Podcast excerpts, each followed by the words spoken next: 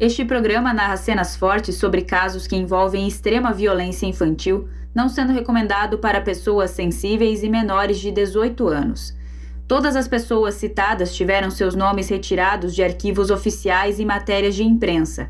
Essa história possui muitos personagens e eventos. Caso você precise de um auxílio para se guiar, visite a enciclopédia do caso no endereço projetohumanos.com.br barra Leandro Bossi. Caso algum dos citados sinta-se incomodado e deseje um direito de resposta, favor enviar um e-mail para contato@projetohumanos.com.br. No episódio anterior, e tinha folha caída com a própria natureza. Assim, as folhas tampavam ainda aquela alçada ali e o crânio estava bem esverdeado assim com limo assim escorrido por cima. Devido ao tempo deveria estar muito tempo ali né em decomposição. Então estava só alçada mesmo. Aquela outra alçada que foi exatamente que era suposta do Leandro. Isso é na Rua das Palmeiras a uns 100 metros de uma casa. Cabelo loiro foi encontrar o chinelo que era para ser do Leandro a sunga que era do Leandro tudo igual. Quem que viu ele no show do Moraes Moreira? Foram os amiguinhos Os dele? amigos deles. Agora, a idade deles Ah, não, agora não, não, não se acha mais. Então tal de Aramis. Todo mundo saiu bem, quem se fudeu foi só o Leandro Goss. Aí eu tentava, sabe, tentava fazer de tudo. Eu não sabia se agradar ou degolar o cara, pro cara, entendeu? Mas não conseguia ter resposta. que no dia que o Leandro desapareceu, ele não estava desarrumado. A Paulina tinha arrumado ele. Ela falou bem assim pra mim, deu bem assim, tá, como que você sabe disso? Bom, eu conversei com essa pessoa e essa pessoa disse que tem certeza, que até brincaram com ele. Nossa, tu tá arrumado, tu vai pra onde? Eu vou pro show, que o Leandro falou. Mas assim, é um disco que me diz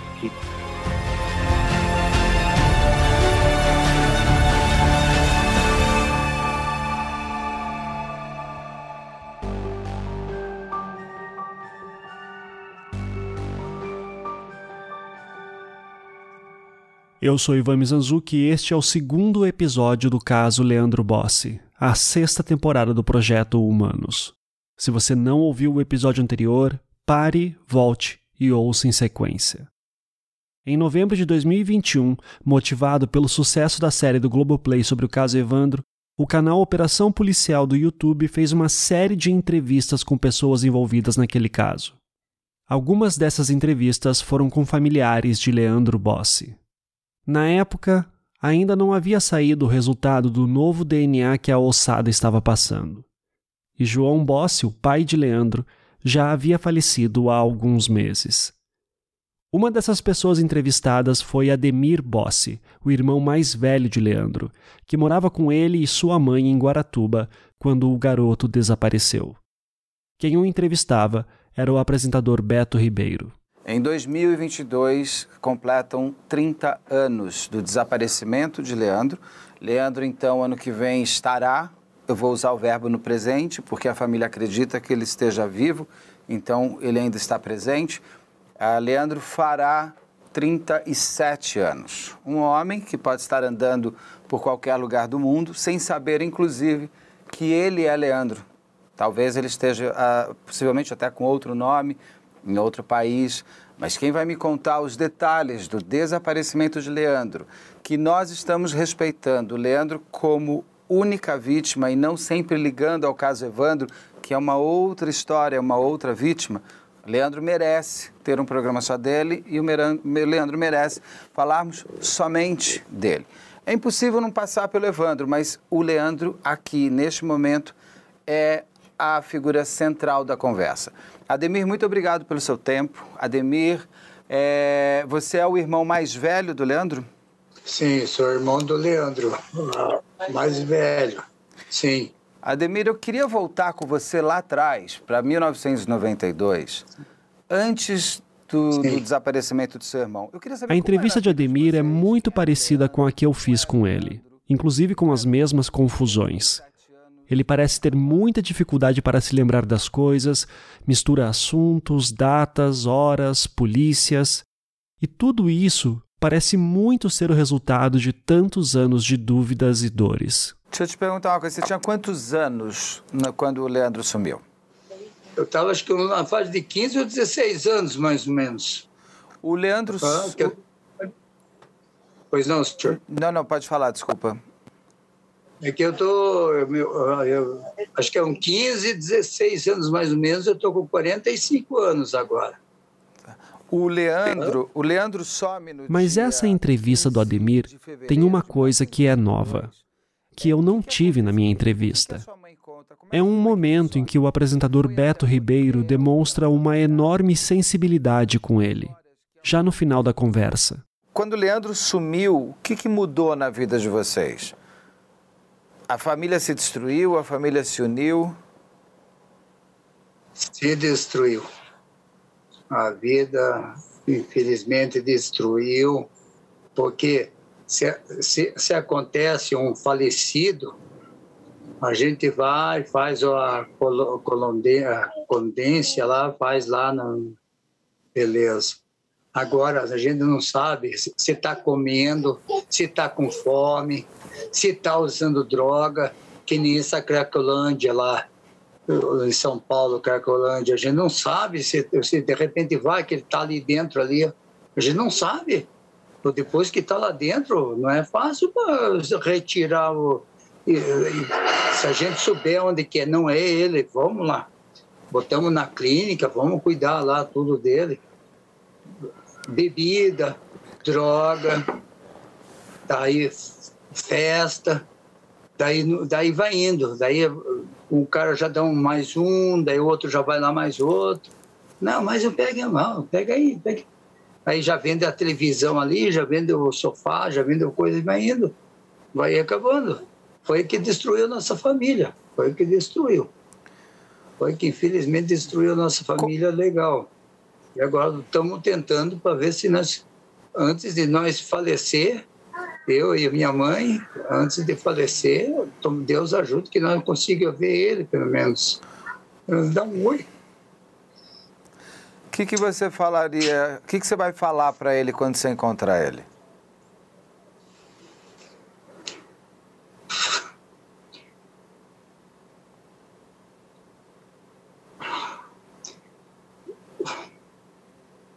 Um abraço, um perdão Desculpe tudo. Desculpe tudo. Desculpar o, desculpar o que, Ademir? Desculpe, desculpar tudo que aconteceu na nossa vida, que nós não queríamos, pelo menos podia estar dentro de casa. O um quartinho, podia arrumar aqui dentro, morar aqui dentro tem o alimento, tem tudo. Precisa ficar aí na rua aí. E pedir perdão, que Deus abençoe, que logo, logo que Deus ajude em nossa vida aí, que ele apareça aí. Que ele apareça aí, que mesmo para não esquecer dele. Ademir veio a falecer três meses depois dessa entrevista, em fevereiro de 2022. Quatro meses depois, em junho, vinha o resultado do novo exame de DNA, confirmando que a ossada encontrada em 93 era o seu irmão Leandro.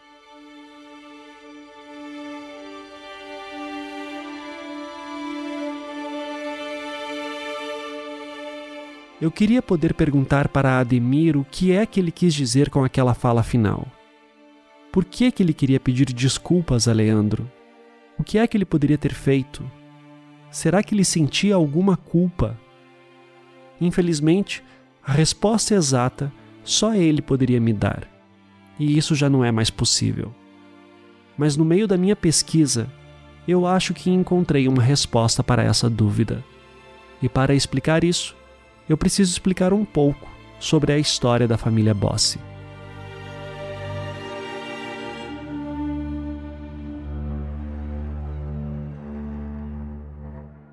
Em 1984, Paulina e João Bossi ainda eram casados. Leandro nasceu no dia 23 de fevereiro daquele ano. Era o terceiro filho do casal. A primeira filha morreu no parto. Ademir veio em seguida. Quando Leandro nasceu, Ademir tinha oito anos de idade.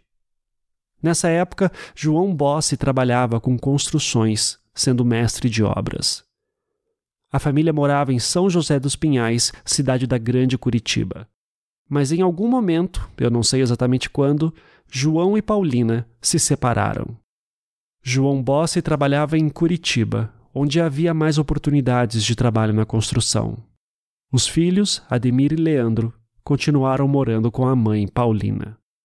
E então, no final de 1987, João Bossi conheceu essa mulher aqui. Meu nome é Roselita Desensteffen, eu sou chapeira do restaurante, do restaurante Só Alegria, trabalho lá há tempo já e moro aqui no Cabaraquara.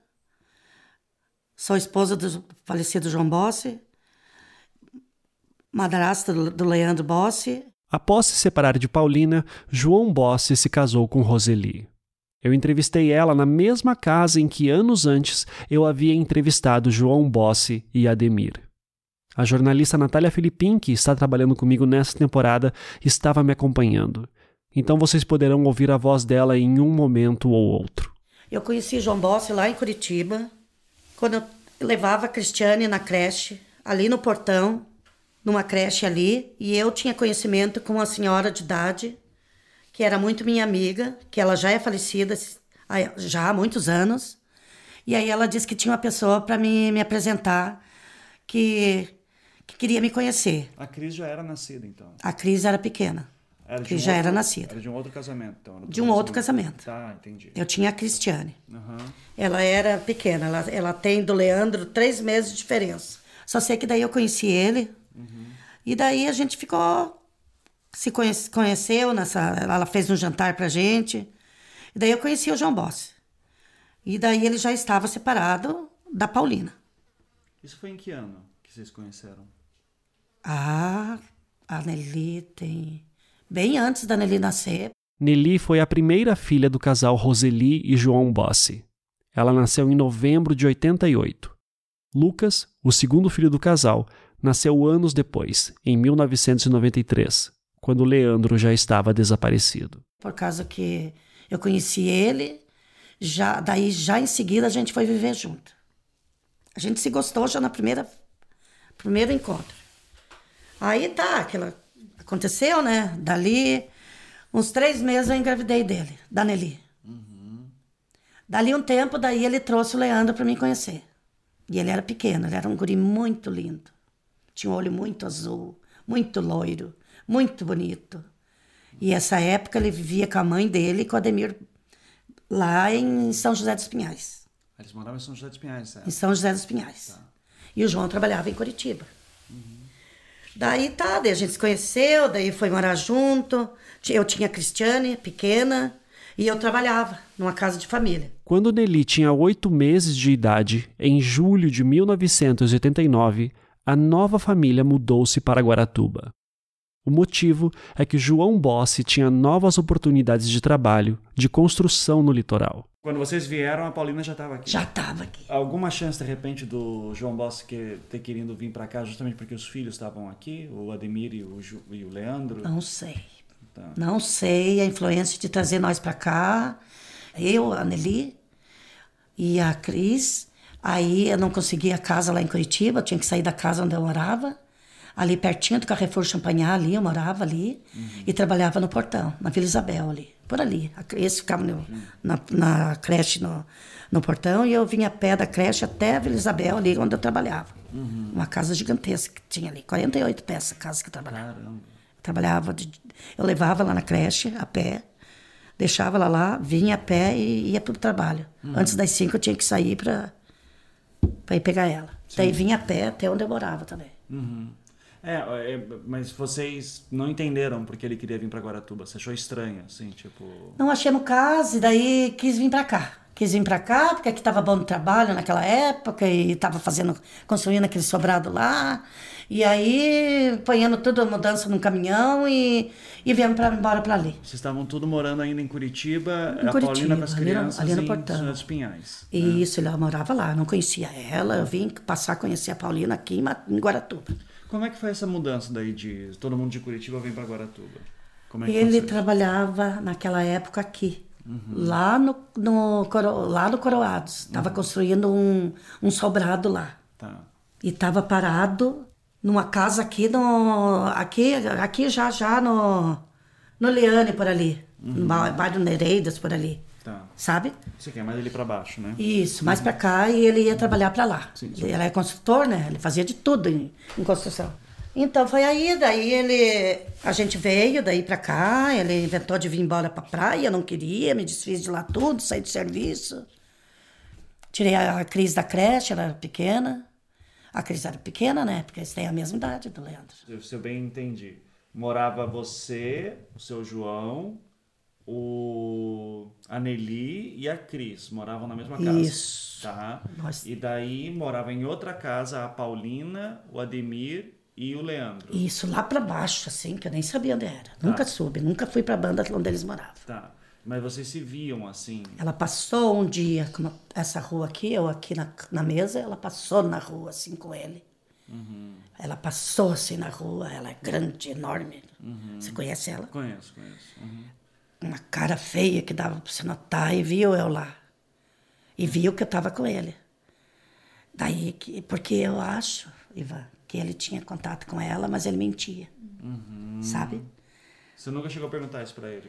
Milhões de vezes, Ivan. Mas ele era, ele era muito. Sabe aquele ucraniano fechado? Sim. Ele dizia que não.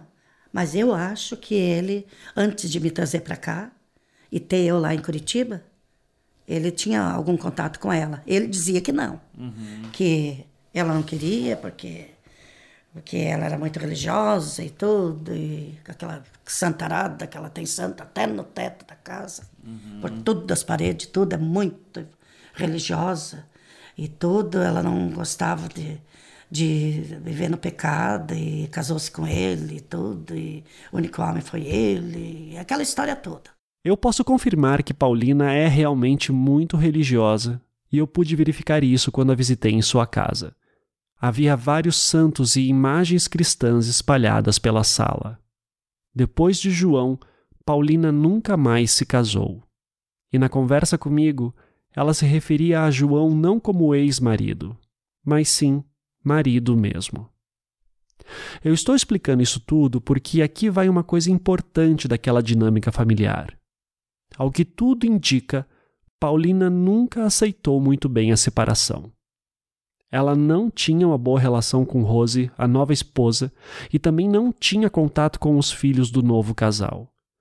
São dois núcleos familiares separados e que convergem na dor que foi o desaparecimento de Leandro. Mas ela já era fechadona naquela época, né? Sabe por quê? Hum. Ela teve dois irmãos no sítio, lá no município de Colorado se foram lá em cima, na barroca, lá, como se fosse aquele morro ali. Antes disso, mandaram a mãe fazer um belo de um, de um churrasco, de uma comida muito boa. Colocaram um belo terno, um deles. Foi lá, comeu tudo, se vestiu, depois saiu e se despediu do pai e da mãe, foi lá e naquele lugar lá em cima e se jogou lá, de, lá, de, lá embaixo, morreu. Se jogou. Dois irmãos dela morreu assim. Os ela já tem aquele se trauma. Jogaram lá de cima? Os dois se suicidaram? O pai era alcoólatra, tinha uma fábrica de. É uma serraria lá nesse município. Colorado. Tudo a perder. O João dizia que eles não tinham dinheiro quando morreram. Que de, de uma serraria que eles tinham, que eles tinham tanta terra, tanta, tanta, tanta propriedade lá nesse município, uhum. que eles tinham, que eles não tinham dinheiro para fazer um caixão na hora da morte o pai, a mãe, os irmãos, todos morreram. Uhum. Ficou ela e a, e a, Vera. Ela só tem uma irmã viva. Uhum. E tem um parente dela que tomou tudo o que eles tinham lá nesse sítio. Entendi. Então vem muita coisa para Paulina. Uhum. Os irmãos se matar, o Leandro que sumiu, é a separação dela com o João. Então ela tem muita coisa na cabeça muita dela. Muita coisa na cabeça, é, é, exatamente. E ela não, acho que ela não consegue lidar com uma situação muito estressante. Eu acho que é, eu acho que é isso. E agora ela perdeu o Ademir? É. Uhum. Ficou pior ainda, sabe? Tá viva, graças a Deus ainda. Uhum. Vai viver muitos, muitos anos, que eu desejo só muita saúde para ela. Em nome de Jesus. Desejo tudo de bom para ela, mas ela. Eu fui no velório da Ademir, mas ela não aceita nós. Uhum. O Lucas foi, abraçou ela, tudo, ela aceitou. Uhum. A Nelly assim ela rejeita nós, sabe? Uhum. Logicamente, né? Ela rejeita eu.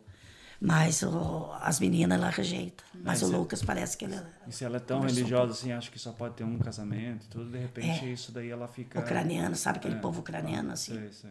Uhum. Uhum. Minha família é ucraniana também, então. Assim. Aí então você conhece, você sabe do, do, regime deles. É. Eu preciso reforçar aqui algo que eu já falei no episódio anterior.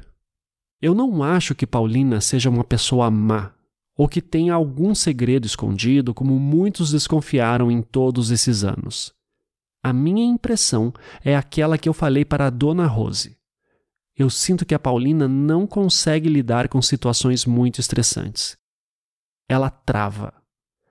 E se olharmos todo o histórico de tragédias que ela teve em sua vida, parece evidente que ela era uma mulher que provavelmente precisava de muita ajuda, mas que não tinha e teve que se virar como podia.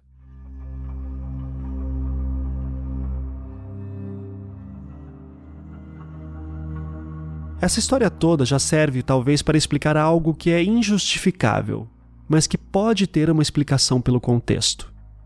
Eu me refiro aqui à diferença que o caso de Leandro recebeu em comparação com o caso de Evandro. Apesar de serem de classe média baixa, Evandro era parte de uma família tradicional de Guaratuba. Um membro de sua família chegou a ser prefeito na década de 70. Os pais trabalhavam para o município.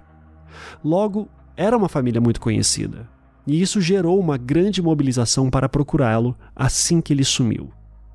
Esse não era o caso de Leandro e da família Bossi. Eles eram pobres e estavam na cidade há pouco tempo quando ele desapareceu. Como eu falei, isso é uma explicação para o injustificável. A polícia deveria ter olhado melhor para o caso dele. Só que, além do fato de serem uma família pouco conhecida, quando Leandro desapareceu, havia um outro problema acontecendo entre os dois núcleos da família. E esse problema provavelmente começou em janeiro de 1991, pouco mais de um ano antes de Leandro desaparecer. Nessa época, os dois núcleos da família Bossi estavam vivendo em Guaratuba há pouco mais de um ano. Eu tenho. Eu sei que você conviveu um pouco com o Leandro, mas eu vejo foto dele e eu, eu fico pensando que devia ser um capeta. Ele tem cara de ser menino capeta, ele era, assim. Ele era um guri muito esperto, inteligente, cantava, as andorinhas voltaram. Cantava muito, falava muito em R, puxava muito R. Ele era. O tempo que eu convivi com ele, ele era muito inteligente, muito esperto. Uhum. E ele ficava muito assim com outras, com outras, outras crianças, eu acho, no, na, onde ela morava. Uhum. Tanto que houve um fato. Um dia, lá onde eu morava, com o João e com a, com a Cris pequena e com a Nelly. Ele estava assim, não sei se o Lucas falou para você, se faz, que ele estava, eu, eu estranhei, daí eu perguntei para ele. Leandro, o que está tá acontecendo com você? Ele disse, ah, aqueles meninos lá me pegaram. Aí quando o João veio de Curitiba, eu peguei e contei para ele. Do abuso. Do abuso. Que existiu entre o Leandro esse espiar. Uhum. Sabe? No início do inquérito de Leandro Bossi, há um momento em que os policiais anexaram parte de um outro inquérito anterior. Nele há apenas duas folhas, um termo de declarações de um depoimento prestado por Leandro Bossi, ainda bem criança, e um laudo de exame de atos libidinosos. Ambos os documentos datam de 31 de janeiro de 1991, pouco mais de um ano antes dele desaparecer. E ao que tudo indica, eles são referentes a um abuso sexual que Leandro sofreu. Em seu depoimento, Leandro, que tinha 6 anos e 11 meses de idade, dizia o seguinte: abre aspas na presença de seu genitor, senhor João Bossi, disse que há aproximadamente um mês encontrava-se na praia próximo de sua casa, e três meninos, seus vizinhos, de nomes Júlio, neto de Dona Olinda, Alexandre e outro que não lembra o nome, tiraram a sua calça e praticaram atos libidinosos. Que até a presente data não comunicou seus pais. Porém, como foi dito para dizer o que realmente aconteceu, sendo dito para sua mãe tudo detalhadamente como ocorreram os fatos. que os meninos que praticaram os atos moram ainda nas proximidades da casa do informante. Que, após ter ocorrido este fato, não foi mais perturbado pelos três meninos citados. Observação: o informante afirma ser há três meses o ocorrido. Fecha aspas. As datas aqui não parecem estar batendo muito. Afinal, Roseli nos disse que ela notou que Leandro estava estranho e ele lhe contou que foi abusado por meninos. Em seguida, ela contou tudo para João Bossi, que levou Leandro para a delegacia. Como é apontado no início deste depoimento, Leandro estava com o seu pai naquela hora. Essa história dá a entender que a violência em si teria ocorrido pouco antes de Leandro ter revelado tudo para Roseli e João. Mas no depoimento, Leandro começa falando que foi um mês antes, e depois termina dizendo que foi três meses antes. É importante aqui termos em mente que estamos falando de uma criança de seis, quase sete anos. A gente não pode esperar que ele traga informações tão específicas em um caso tão chocante. Eu não sei quem são esses meninos, eu nunca consegui descobrir. No laudo de exame que acompanha esta folha no inquérito, a anotação do médico está cortada. Mas o que conseguimos ler é que, aspas, no exame físico atual não é possível saber, e corta. Eu suponho que o médico concluiu que, pelo exame físico, não era possível constatar o abuso. Quem que são esses piás? Não sei. Só o João sabia, porque o João foi na delegacia na época. E só sei que era no lugar onde ela morava. Só ela pode falar então, isso. Então tinha alguns vizinhos só sei que, era ali que pra dentro. Do, do Leandro. É, uns piá lá onde eles, eles, moravam, lá nas casas lá. Agora, eu não sei se é verdade, porque ele não ia falar uma mentira, né? Ele tava é, evacuando assim direto, sabe? Tava praticamente assim, uma pessoa aberta, sabe? Que não se segurava mais. Aí eu fui e perguntei para ele, sabe? O que, por que que está se, se, se acontecendo isso com você? Ah, que os guri lá me pegaram. Só isso. E ele mudou alguma atitude depois disso? Quem está perguntando é a jornalista Natália Filipim. Não, não, não, não, mudou nada. Daí depois ele foi com a mãe, né? E daí eu cheguei, o João chegou de Curitiba, contei para ele, o João ficou muito nervoso. Uhum. E daí pegou e, e, e falou com a Paulina, eu acho, não sei o que aconteceu, foi na delegacia, esses piá foram até presos na época. E eu não soube mais nada também. Mas eu acho que não tem nada a ver com isso. Ele tinha noção do que tinha acontecido com ele? Não sei, porque também só ele me falou isso e depois foi com ela e Mas, mas ele virou falou como se ele tivesse triste, chateado, mal, assim? Ou ele falou, não, não, aqueles moleques... Bem assim, bem assim, como se fosse acontecido nada, sabe? Não reclamava de dor, de nada, incômodos. Conforme o, o que ele falou para mim, eu senti que ele não tinha se sentido bem com isso daí. Daí deu perguntar, e eu perguntei por que estava acontecendo aquilo lá, o que estava acontecendo. Daí ele pegou e falou isso. Daí eu peguei, fiquei nervosa também, né? Fiquei preocupada, logicamente, uma criança. Meu Deus. Aí, Iva, aí eu só sei que daí o João chegou de Curitiba, contei isso para ele, ele ficou muito nervoso. Aí foi tratado de ir na delegacia, daí a polícia foi lá, nesse espiar lá. Parece que foram presos de manhã, mas de tarde já foram liberados. Era menor de idade, né? É, não sei como é que foi. Criança, né? Tudo criança. Tudo criança. E... Tudo criança com criança, né? Ou seja, o, o, o Leandro, você ouvindo o Leandro falar isso, parecia que era uma criança que não tinha nem noção do que tinha acontecido com ela. Não, achei que, acho que tinha né, noção, mas não não pôde se defender, e eram crianças maiores um pouco, e ele estava sozinho, ele lá ficava sozinho, a Paulina saía, saía deixava ele, era acostumada a deixar, né? Uhum. Não se preocupava, deixava ele ir lá no Coroados pegar consulta para ela, na fila para ela ir consultar, e andava, disse que andava pelas ruas, no centro. E então, pouco tempo depois disso, quando foi a última vez que o João viu o filho antes de desaparecer? Lembro. Ele estava pescando na frente de casa, com cestinho, o Leandro nas costas. Ele tarrafiando lá na água e a Paulina veio por trás, assim, por trás de, umas, umas lanchonetes que tinha, atrás da casa da doutora Semara, em Guaratuba, lá no Leandro. E correu lá e pegou o Leandro, jogou o cesto e pegou ele e foi embora. Essa foi a última vez que eu. Nem deu tchau, nem. Não, e daí o João correu lá. E eles esconderam o Leandro e lá dentro dessa lanchonete. E. Pronto. Dias antes? Foi a última vez que eu, que eu, que eu acho que ele viu ele, hum. na minha presença. Na sua presença. Então foi um ano e pouco antes. Foi, daí ele tirou, ela, ela pegou ele de lá da praia, que estava tarrafiando com o João. Uhum. Ele, ela pegou lá, ela foi lá, correu, jogou, fez ele jogar o cesto lá dos, com os peixinhos. E ele estava lá na água, quando ele olhou para trás, ela estava correndo assim com o Leandro. Pegou, nem disse, ó, oh, vou levar o Leandro embora e pronto, e nada.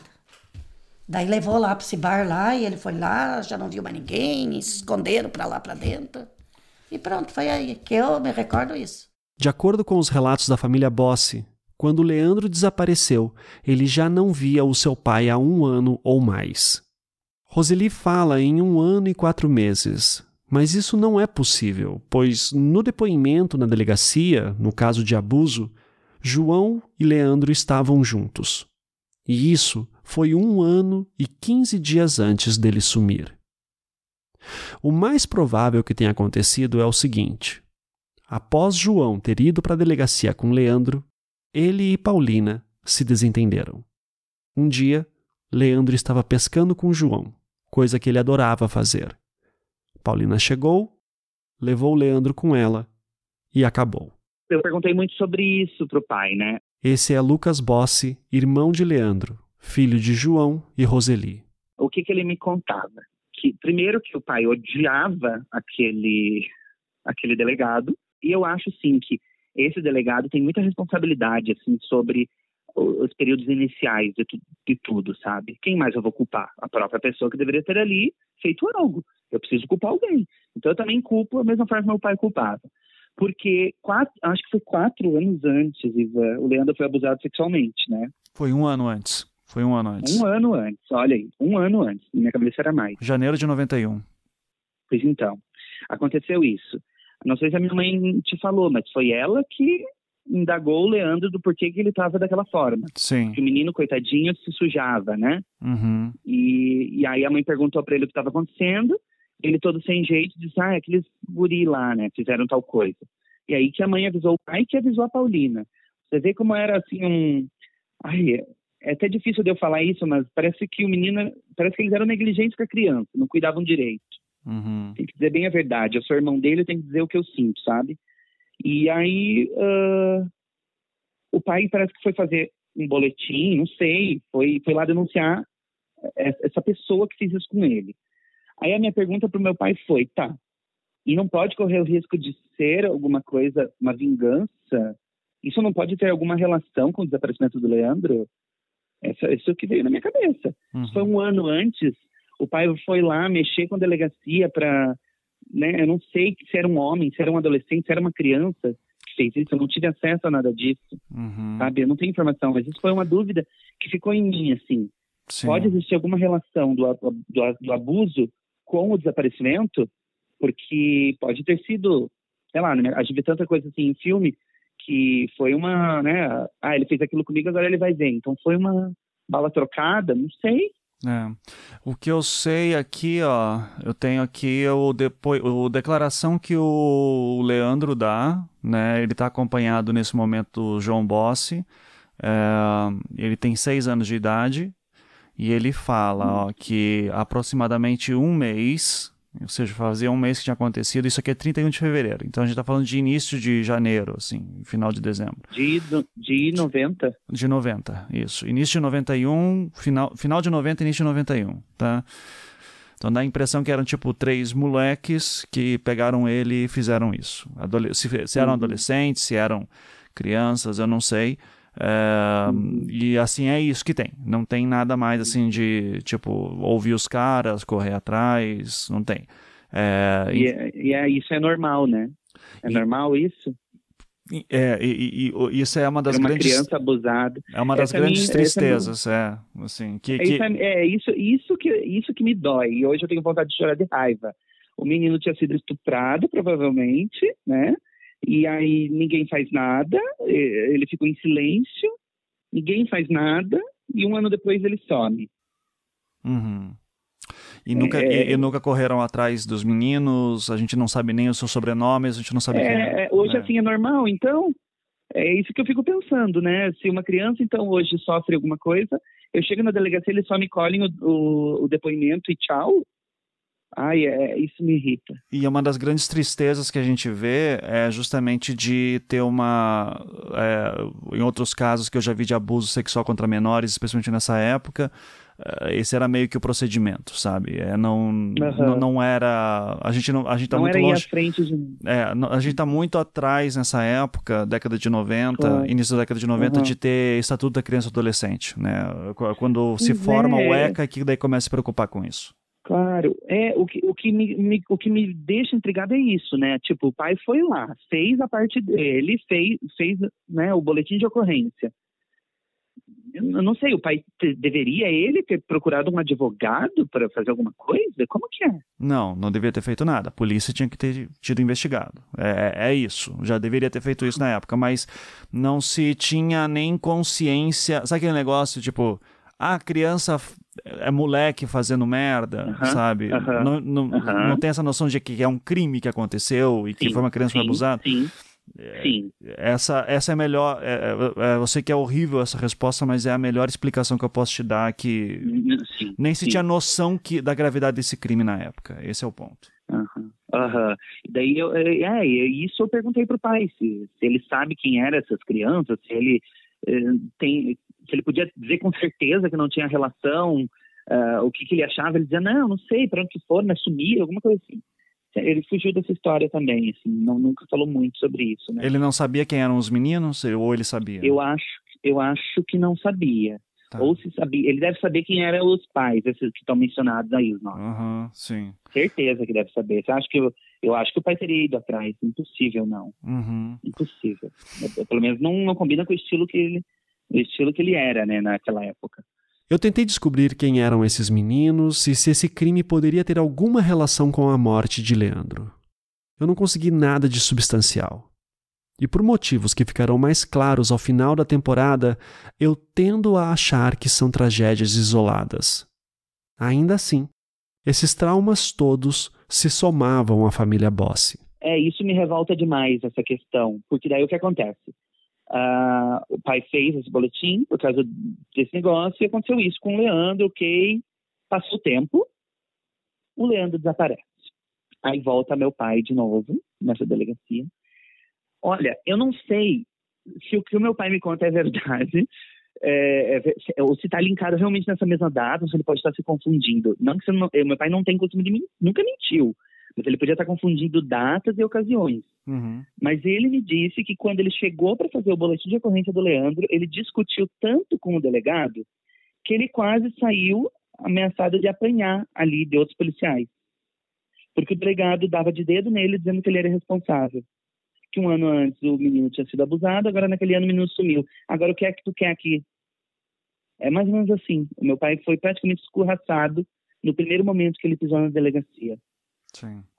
E tem também uma situação. Eu não sei se meu pai já te disse isso. Não, não, ele não me falou. Eu não me lembro, tá? Eu até tenho que dar uma olhada. Não, não me é estranha essa história. Quando eu estava falando com o Lucas, eu não lembrava. Mas reouvindo a entrevista com João Bossi, eu vi que ele realmente tinha me falado deste conflito com o delegado da época do sumiço do Leandro, o Dr. Gilberto Pereira da Silva.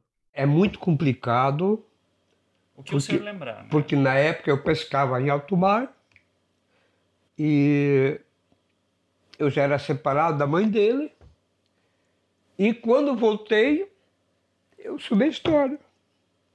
Fui reformular a queixa no delegado. O delegado queria me prender, porque eu era um pai irresponsável. Mas eu não posso cuidar só dos filhos em casa, sentado. Eu tenho que trazer a comida para eles, o leite para eles. E o delegado, infelizmente, o doutor Gilberto, é um crápula, um sem vergonha, não tenho medo de dizer isso, com os olhos que um pimentão de maconha, que me prender, porque era um pai responsável. Meu Deus, eu estava dois dias no alto mar pescando sem saber o que é uma cama, para poder trazer sustento para a família. E eu era responsável.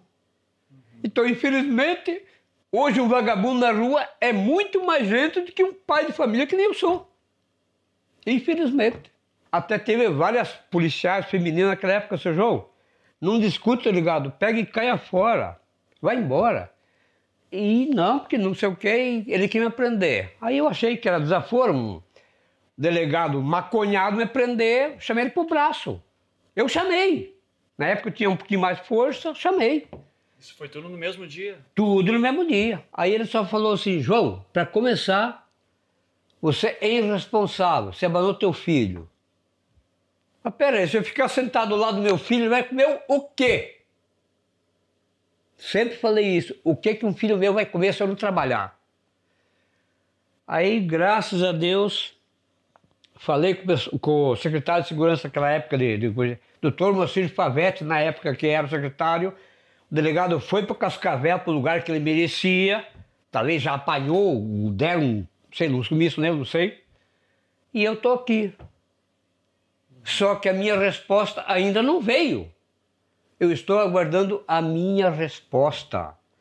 Não importa o governo que assumiu o Estado, eu quero a minha resposta. São 25 anos, não é 25 dias. Ou não tem mais governo desse Estado. Pelo amor de Deus, isso falta de vergonha na cara promover delegados e mais delegados e a coisa fica do mesmo jeito. Envolveram minha situação junto com a do, do Ramos Caetano, eu não tenho nada com aquela história. O meu filho desapareceu 53 dias antes. Eu falava com a rádio, ninguém dava bola, falava, não, depois não vamos ver. Até que no dia do sumiço do, do Evandro é que a pessoa conseguiu se acordar. Suspeitaram que eu vendi meu filho por 29 mil dólares eu exigi da polícia da Tigre e em toda Santa Catarina, olha, minha família, de ponta cabeça, não acharam nada. E eu, por falta de advogado, pedi a indenização do Estado, uma mal calúnia em cima de mim, eu não consegui nada. E eu merecia, eu merecia, já sofrendo, acusado, porque não me prenderam? Porque não tinha um cacife, não tinha vergonha na cara sabendo que iam prender um, um pai inocente. Isso, isso me intriga muito, sabe? Uhum. Dele dizer que o delegado disse. É que o meu pai se exaltou, provavelmente. Perguntei, tá, como isso? Não, para ele chegar ali, eles iam querer bater no pai. Ele disse, não, é que cheguei lá e tal. Daí comecei a falar alto e gritar. E normal, o menino desapareceu, né? E o super preparo da polícia, o que que é? Mandar calar a boca, né? Só que não é bem assim. Uhum. E aí meu pai não ouve um cala-boca tão fácil. E aí deu aquela, aquele fuzuê, aquela loucura nesse primeiro momento. Você vê como a polícia e a delegacia estava realmente despreparada. E aí todo esse conflito até conseguir de fato darem uma atenção ao João Boss que estava precisando, né? É, ali honrar o negócio do, do BO. Eu tentei localizar o Dr. Gilberto para que ele pudesse passar o seu lado da história, mas eu não o encontrei. Eu nem sei se ele está vivo. Caso ele esteja ouvindo esse programa e queira se pronunciar, as nossas portas estão abertas.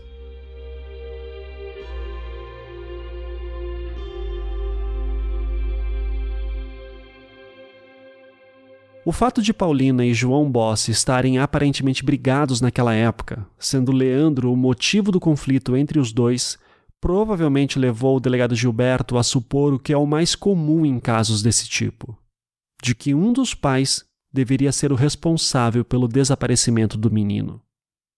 Isso, infelizmente, é realmente uma das coisas mais comuns em casos de crianças desaparecidas. Os pais brigam, um deles leva a criança consigo e foge para outro lugar. Talvez acreditassem que João ou Paulina teriam levado Leandro escondido para algum parente em Curitiba ou até mesmo para outra cidade no Paraná. E isso é uma possível explicação para não terem investigado direito o caso Leandro Bossi nos primeiros dias em que ele desapareceu. Eu acho que tem algum relatório, eu não vou lembrar agora exato qual, tá? É, mas um comentário que é mais ou menos assim, que quando o Leandro desapareceu, é, o seu João Boss e a Paulina estavam separados, né? E estavam meio que brigados a ponto do Leandro. O, o João não estava vendo o Leandro já fazia um ano, né?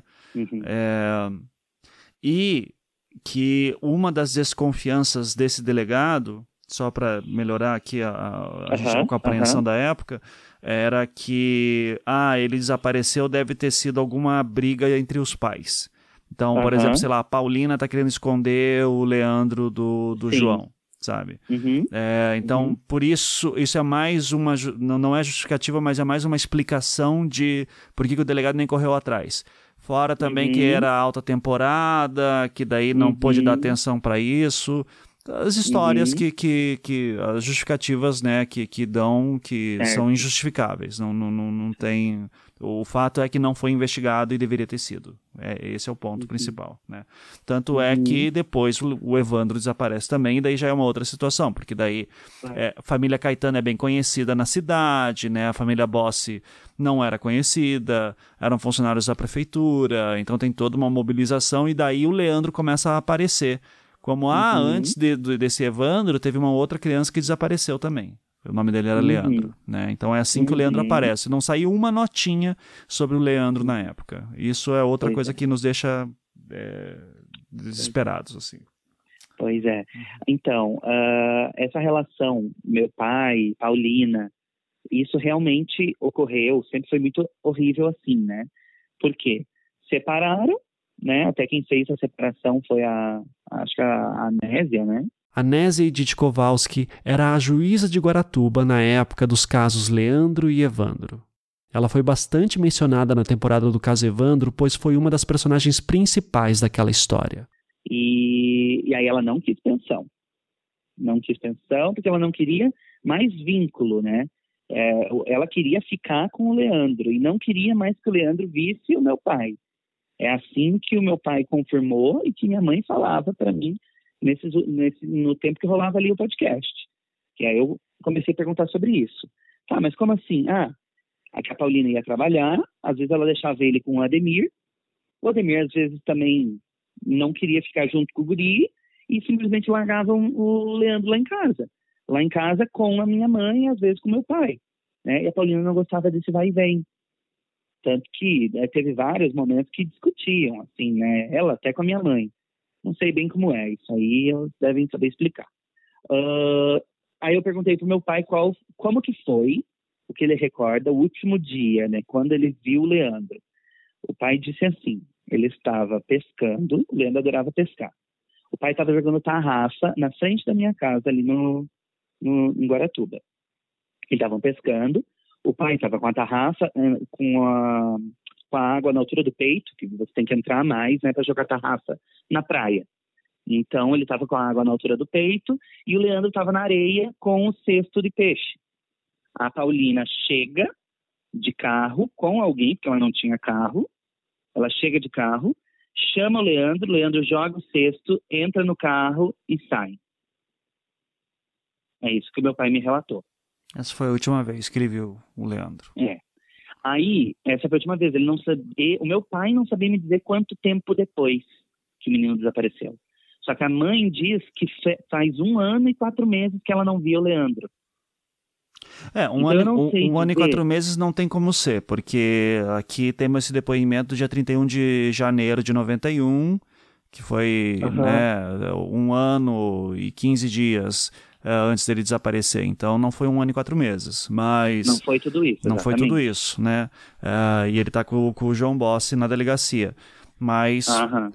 Não sei, né? É, é, assim, a, a Paulina, é, eu também. É difícil conversar com ela, ela ainda não, não aceitou dar entrevista, tudo, mas ela tem. É, eu, eu ouvindo assim, né, e conhecendo como casais funcionam, a impressão uhum. que eu uhum. tenho é que ela tinha muitos ciúmes da tua mãe, ela não aceitava ter, ter divórcio, uh, não queria o Leandro perto da sua mãe, é, então ela usava o Leandro, ela tentava dizer assim, não, não quero meu filho perto desse pessoal. É uma, uma situação assim, de, de, de, usar Isso. o filho para brigar com, com o ex. É, Isso. E, e daí nessa, né, a Paulina mora em condições muito precárias, O Ademir era um adolescente também que estava com a vida dele. E, e daí tem essa história, né? Que essa discussão do, do, do dia do desaparecimento. Eu, eu tenho uma impressão, eu até estava vendo uma entrevista que o Ademir deu lá para o canal Investigação Policial, se eu não bem me lembro, e uhum. Acho que é a, única, a última entrevista que o Ademir deu sobre o caso antes de, de falecer, né? Uhum. E, e, você tem uma hora assim que o, o jornalista pergunta para ele se você o dia que você encontrar o Leandro de novo, né? Ainda não tinha DNA nem nada, mas o dia que você encontrar o uhum. Leandro que você vai falar para ele. Daí o, o, Ademir começa a chorar e fala assim: ah, eu vou pedir desculpa. Né? Ele fala várias coisas assim, mas eu vou pedir desculpa. Uhum. E, e, e, e, o, e o jornalista não entendeu direito por que pedir desculpa, mas ouvindo a sua mãe, conhecendo melhor como é que era aquela época e tudo, dá para ver que assim, o, o, o, Ademir não tinha muita paciência para cuidar de uma criança também de 6, 7 anos, não, né? Não, é. ele era. Não, não. Exatamente. O que eu ouço, o que eu ouvi sempre vindo da mãe, a mãe que acabava falando isso, né? O pai nunca falou sobre isso. Que o Ademir era muito ruim pro Leandro, né? Como a mãe sempre falou. Ela deve ter te dito isso dessa mesma forma. Uhum. É, que ele era muito ruim, que batia no Leandro, que. Enfim, é aquela coisa de irmão mais velho, né? E que não quer o mais novo incomodando, essas coisas. Uhum. Então, naquela época, eu entendi mesmo é, que essas desculpas sejam relacionadas a isso, né? Aquela ruindade do irmão mais velho, que podia ter cuidado melhor, assim, podia ter, podia ter sido dois irmãos mais próximos, assim, né? É. Eu não sei como era essa relação para eu dizer, né? Nunca vivi isso. Eu abri esse programa falando sobre essa entrevista de Ademir para o canal Operação Policial no YouTube. E foi nessa conversa com o Lucas que eu acho que eu entendi o motivo dele dizer que queria dar um abraço e pedir desculpas para o Leandro quando o reencontrasse. Ele não tem culpa disso. Não foi ele quem sequestrou e matou o Leandro mas Ademir muito provavelmente se sentia culpado por não ter cuidado mais do irmão. Você conversava, chegou a conversar com Ademir sobre, sobre o caso? Nunca, nunca, nunca, hum. nunca, nunca sim, e, e queria, queria muito, mas não tive a oportunidade. Não tinha muita intimidade com Ademir também, né? É, é, é, ainda de chegar e falar sobre isso, não. Nesses últimos tempos o Ademir também estava esquisito, assim, sabe? estava muito debilitado também de saúde, daí ficava muito. Não, parece uma coisa assim que as pessoas vão, vão perdendo um, sensatez das palavras, não sabem mais formular nem frases, né? É, é. é, é complicado. Sim. A entrevista do, do Ademir até fica meio confusa, às vezes ele não, não falava nada com nada, foi complicado. É, é. Então eu nunca pude. Mas é, é, era mais sobre isso, né? É. é. que ele realmente nunca teve um vínculo muito, muito bom ali, pelo que eu vejo. Uh, mas ele que foi o grande parceiro do pai, né? Quando o Leandro desapareceu, o Ademir, nossa, um adolescente, mas ficou ali do lado do pai, ajudando em tudo. Não sei como deve ter sido também traumático. É, e imagino, e esse é um lado que não aparece, né? Que ele nunca foi ouvido, o Ademir nunca deu depoimento. Mas é, se foi isso mesmo que você me fala, que, que através da tua mãe, que ela me falou também, é, desse relacionamento complicado, é, eu, eu não consigo nem imaginar a culpa que ele sente, né? Também de, de tipo, Sim. pô, podia ter cuidado melhor do, do Leandro e Sim. tal, e Sim. acontece tudo isso. Então, é, dá pra ver que ele. Né, é foda, porque a gente sabe como o irmão é, briga mesmo, ainda mais quando a, a diferença de idade é tão grande. Mas ele fala e faz coisas que obviamente não falaria se soubesse é... qualquer coisa pudesse acontecer, jamais. Exato, é terrível. Eu sei, eu sei. É muito ruim.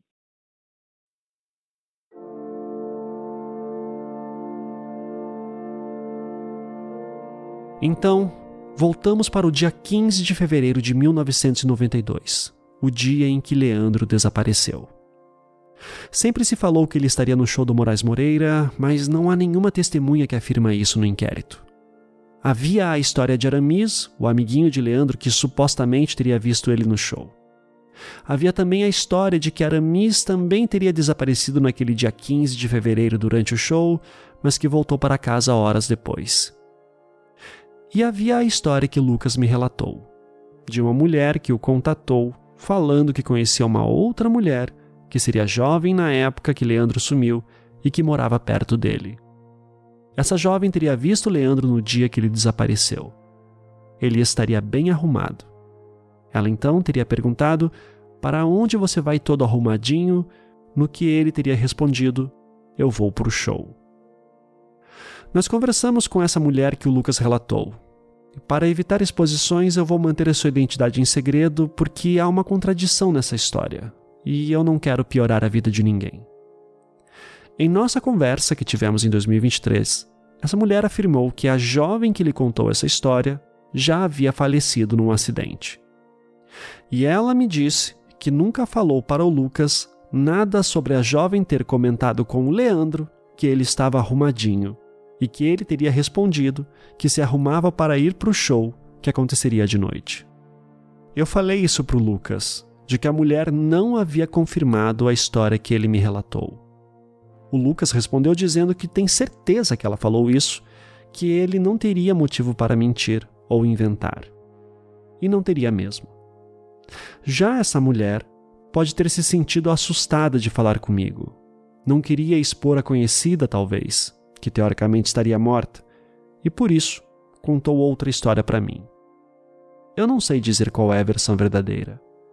Mas me faz sentido a história de alguém ter visto o Leandro arrumado saindo de casa. Afinal, nós sabemos pelo depoimento de Paulina que ele voltou para casa para trocar de roupa. Mas e o que aconteceu depois? Ninguém sabe. Quem talvez soubesse seria o amiguinho dele da época, o Aramis, que já é falecido.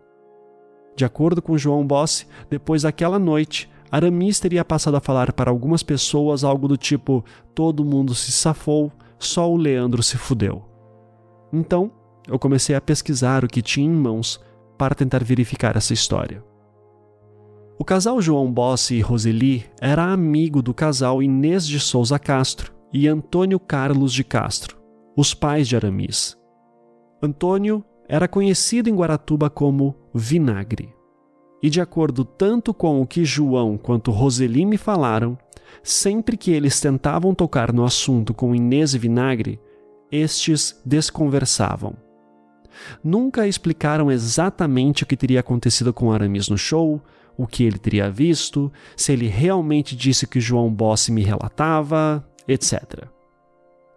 A única coisa que eu conhecia dessa história de Aramis era de uma matéria que existia no extinto jornal Hora H de Curitiba, do final de junho de 1996. Nessa matéria, escrita pela jornalista Vânia Maravelt, lemos o seguinte: abre aspas. Cinco crianças desapareceram naquele dia em Guaratuba. João Bossi conta que na mesma noite que seu filho Leandro desapareceu do show do cantor Moraes Moreira, conforme o relato de algumas pessoas, outras quatro crianças também sumiram. Entre elas estava o filho de um casal de amigos deles, o pequeno Aramis, também com cerca de sete anos de idade na época.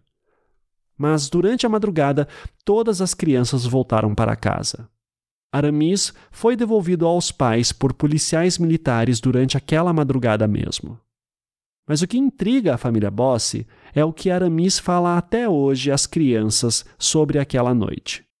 Todos conseguiram se safar, só Leandro se ferrou.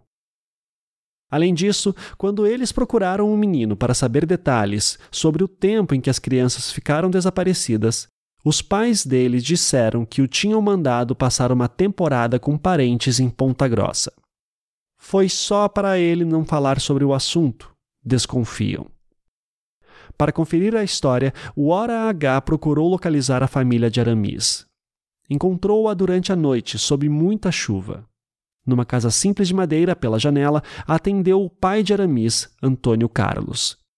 Ele disse que a mulher, Inês, estava fora, em Curitiba, e Aramis estava na rua.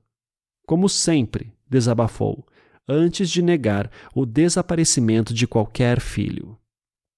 Ao ser perguntado sobre o sumiço passageiro de Aramis e outras três crianças, na mesma noite em que desapareceu Leandro Bossi, o homem negou. Meus filhos nunca desapareceram, declarou, sendo imediatamente desmentido por um garotinho que enfiou a cabeça no canto da mesma janela. Desapareceu sim, foi o meu irmão Aramis, afirmou, tendo a cabecinha empurrada para dentro pelas mãos do pai. Sai daqui, moleque, advertiu. Mas o pequeno queria falar e saiu para fora, debaixo de chuva, enquanto o pai tossia, pigarreava e gaguejava, tentando se explicar. Mesmo contra a vontade do pai, o pequeno respondeu às perguntas que lhe foram feitas. Disse ter 10 anos e se chamar Tiago. Falou também sobre o desaparecimento temporário de Aramis e das outras crianças. Meu irmão sumiu sim, mas minha mãe não goste que a gente fale disso, avisou. Fecha aspas. Percebem como uma coisa parece puxar outra aqui? A gente começa querendo tentar entender quem é que teria visto o Leandro no show do Moraes Moreira e terminamos descobrindo uma família que aparentemente teve um filho que desapareceu por algumas horas no mesmo dia, mas que não gosta de falar disso por algum motivo. O fato é que dois anos após essa matéria ser impressa, o delegado Harry Carlos Herbert, que era delegado do Cicrid em 1998, chamou o pai de Aramis para prestar um depoimento. Aqui vale também uma menção. Esse delegado, o Dr. Harry, foi um dos que mais trabalhou no caso de Leandro Bossi, mesmo passados tantos anos após o seu desaparecimento. Foi o delegado que provavelmente mais tomou depoimentos no seu inquérito. Mas enfim, em seu depoimento, o senhor Antônio Carlos, conhecido como Vinagre, falava o seguinte: abre aspas que seu filho Aramis, agora com 13 anos, comentou com o declarante que na noite em que ocorreu o show do Moraes Moreira na praia de Guaratuba, no ano de 1992, na temporada, provavelmente no mês de fevereiro, estava passeando com sua mãe, a esposa do declarante, quando escapou da mão da sua genitora e perdeu-se no meio da multidão que desse fato houve registro por parte da sua esposa, Dona Inês, junto a policiais da Operação Praias e Corpo de Bombeiros. Que Aramis comentou que procurou uma viatura da Polícia Militar para que o levassem em casa, pois ele estava perdido. E quando falou que seu pai era o vinagre, um dos policiais militares da viatura conhecia o declarante e então levou Aramis para casa que o declarante, no dia do desaparecimento de seu filho, largou de seu turno como condutor no ferryboat por volta de uma hora da manhã. E quando chegou, seu filho Aramis já estava em casa dormindo. Que muito tempo depois, questionado, Aramis falou que, enquanto estava perdido, viu no meio da multidão o seu colega de brincadeiras, Leandro Bossi que o declarante só veio a conhecer os genitores de Leandro Bossi após os acontecimentos que envolveram o seu desaparecimento. Que João Bossi conheceu após a separação dele e da ex-esposa, Paulina Bossi. Que a mãe de Leandro ele só conheceu posteriormente, quando Aramis falou que aquela senhora era a mãe do Leandro que tinha sumido.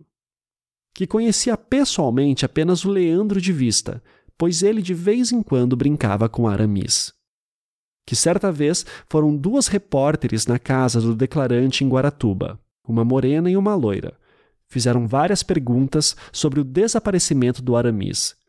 Que depois viu um jornalzinho lá em Guaratuba, jornal este que era de Curitiba, que continha uma matéria com o que o declarante havia dito.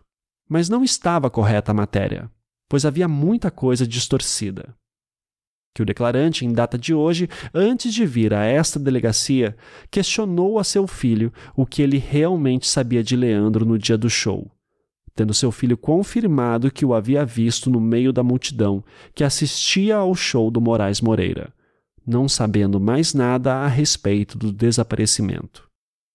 O declarante só sabe o que declarou até agora, e acerca dos fatos, não tem a mínima ideia do que pode ter acontecido com o pequeno Leandro. Fecha aspas. Ou seja, o pai de Aramis confirmava a história de que seu filho teria visto Leandro no show. E também afirmava que seu filho havia sumido por algumas horas naquela noite. O que ele não menciona, e que eu também nunca vi nenhum outro lugar falando, é que mais crianças teriam sumido. A matéria do jornal Aragá fala de cinco crianças que sumiram: Leandro, Aramis e mais três. Esses outros três eu nunca consegui confirmar que realmente existiram. O que eu sei é que alguns meses depois do depoimento de Vinagre, o próprio Aramis prestou um depoimento. Na época, ele tinha 14 anos de idade e estava acompanhado de sua mãe Inês. Em seu curto depoimento, ele dizia o seguinte: abre aspas. O declarante lembra-se do menino Leandro Bossi, mas afirma que não o conhecia bem, apenas de vista, pois o declarante passava muitas vezes nas proximidades do Hotel Vila Real, onde a mãe de Leandro trabalhava. O declarante confirma que na noite em que ocorreu o show de Moraes Moreira, encontrava-se passeando com sua mãe e acabou por perder-se na multidão. Porém, não pode afirmar o declarante se avistou Leandro Bossi durante aquela noite. Somente que viu Leandro ao lado do Hotel Vila Real sozinho, mas não chegou a conversar com Leandro. Fecha aspas. Então, temos aqui uma série de impasses. A história que João Bossi ouviu era uma. A história que Vinagre contou era outra. E a história que o próprio Aramis conta é uma terceira. Uma hora Aramis e Leandro são amigos, outra hora são só conhecidos. Uma hora ele viu Leandro no show, outra hora não viu no show, mas teria visto ele no Hotel Vila Real, que era perto do show mas ele não diz que viu de noite, então pode ser que tenha visto durante o dia. E a tal história de que ele teria dito que todo mundo se deu bem, só o Leandro se fudeu, Aramis não cita isso em seu único depoimento. Mas no inquérito que a Polícia Federal fez de Leandro Bossi no ano de 2004, há um relatório que diz o seguinte: abre aspas. Informamos que Aramis Cândido está preso no centro de triagem da Polícia Civil e o mesmo informou que jamais falou a frase nós se saímos bem e o Leandro se fudeu, nem para o senhor João Bossi, nem para qualquer outra pessoa. Fecha aspas. Qual é a verdade aqui? O que aconteceu exatamente com Aramis naquela noite? E será que essa história tem alguma relação com o desaparecimento de Leandro? Aramis já morreu. Então, eu fui atrás dos seus pais.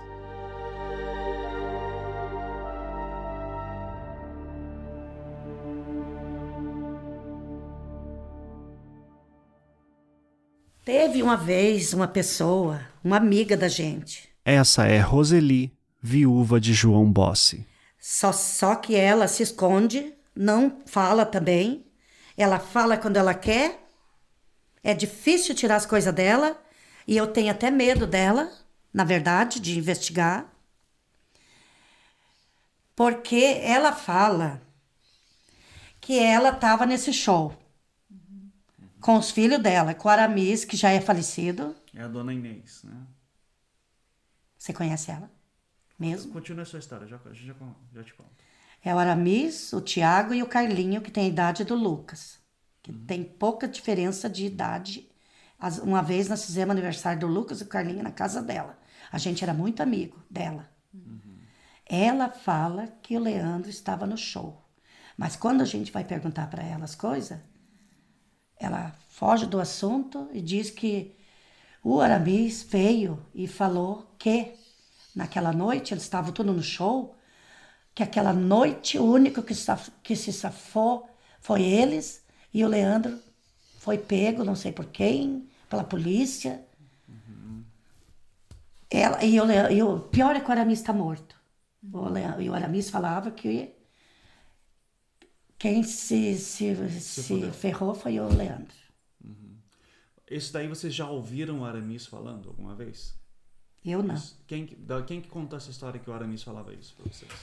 A gente ouviu, o João acho que foi investigar, falar com ela uma vez. E parece que o, que o Aramis falou para o João isso. Tá. Eu nunca soube de quem que o senhor João Bossi ouviu essa história de que todos os garotos se safaram. E nem a dona Rose sabia me dizer.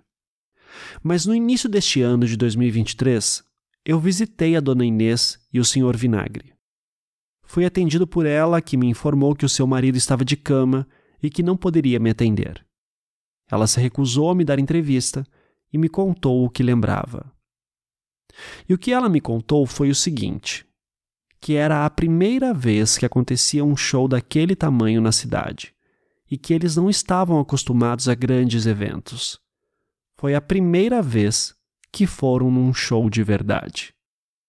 Chegaram na Praia Central por volta de 21 horas.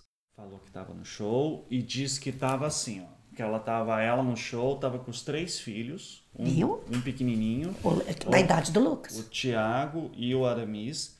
E ela diz que passou uma sensação em algum momento que é assim como se estivesse arrancando alguma coisa dela. Ela olhou para o lado, o Aramis tinha sumido. E daí o Aramis... Ela se abriu então com você. Essa história. Um pouco. Ela sai, é daí diz que o Aramis daí ficaram procurando, não acharam, não acharam, ela ficou lá um tempão, voltou para casa, quando voltou para casa, daqui a pouco chegou a polícia com o Aramis. E o Aramis, diz ela que o Aramis disse: "Mamãe, ele estava tentando me pegar". Ou seja, tinha algum homem que tentou pegar ele, ele conseguiu fugir e se escondeu no meio de umas madeiras até ir embora e tal. Vamos lá. Para mim, Inês dizia que estava com Aramis e mais dois filhos também pequenos. Em certo momento, ela sentiu um puxão. Quando notou, era Aramis que havia sumido na multidão. Ela procurou pelo menino por um tempo, mas não o encontrou. Ela voltou para casa desesperada. O marido ainda estava trabalhando no ferryboat. Por volta de 23 horas, a polícia levou Aramis para casa. Ao chegar, o garoto teria dito para ela que algumas pessoas teriam tentado levar ele dali, e que por isso ele se escondeu embaixo do palco, entre madeiras, até se sentir seguro para ir embora. Ele teria escapado sozinho. Por fim, a dona Inês confirmou que Aramis e Leandro se conheciam, mas também disse que Aramis nunca falou que viu Leandro naquela noite. Eu queria conseguir uma entrevista com a dona Inês para perguntar mais coisas para ela. Eu queria entender melhor como era a relação dela com a madrasta de Leandro, a dona Roseli. Queria também entender por que é que o seu marido falou em depoimento que Aramis dizia ter visto Leandro no show e entender o porquê que a família Bossi sentia que eles não se abriam com eles. Mas a dona Inês não quis dar entrevista. Eu tentei uma entrevista com seu outro filho, o Tiago, o menino que falou na matéria do jornal Hora H de 1996. Após meses de idas e vindas, ele também recusou. Mas me falou que a família desejava boa sorte no meu trabalho.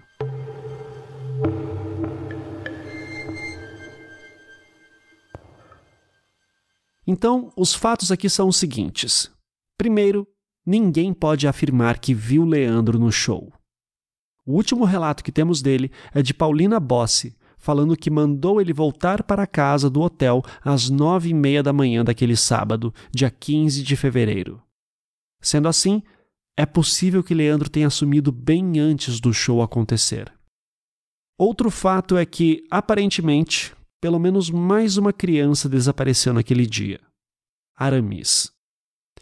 Pode ser que ele tenha apenas se perdido da mãe, o que não seria estranho de acontecer com uma mãe que não está acostumada a ir em grandes shows e está tentando cuidar de três filhos pequenos ao mesmo tempo.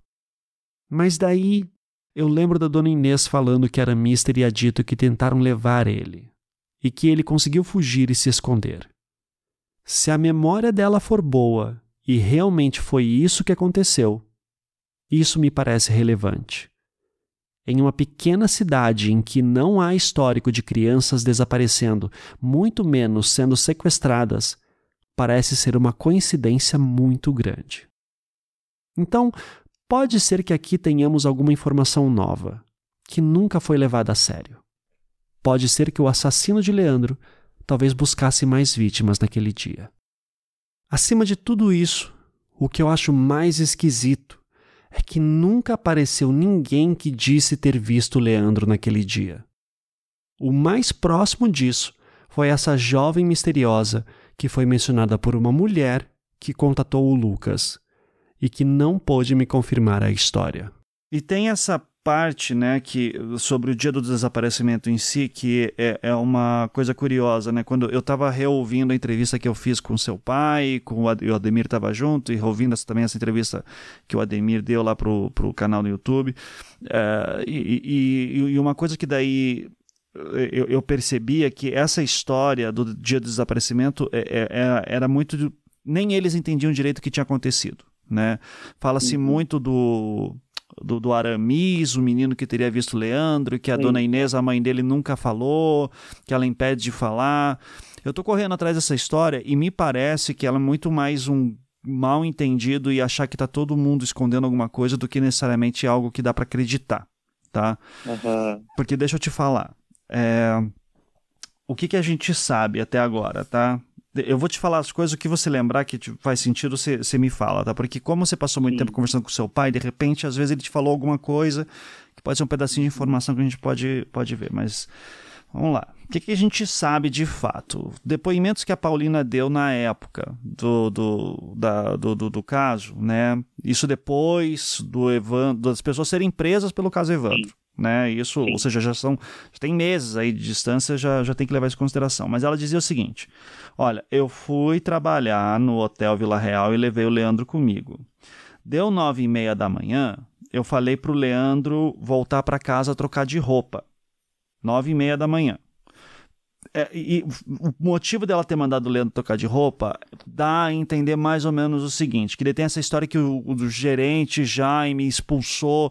Não é isso que a Paulina fala em depoimento. Tá?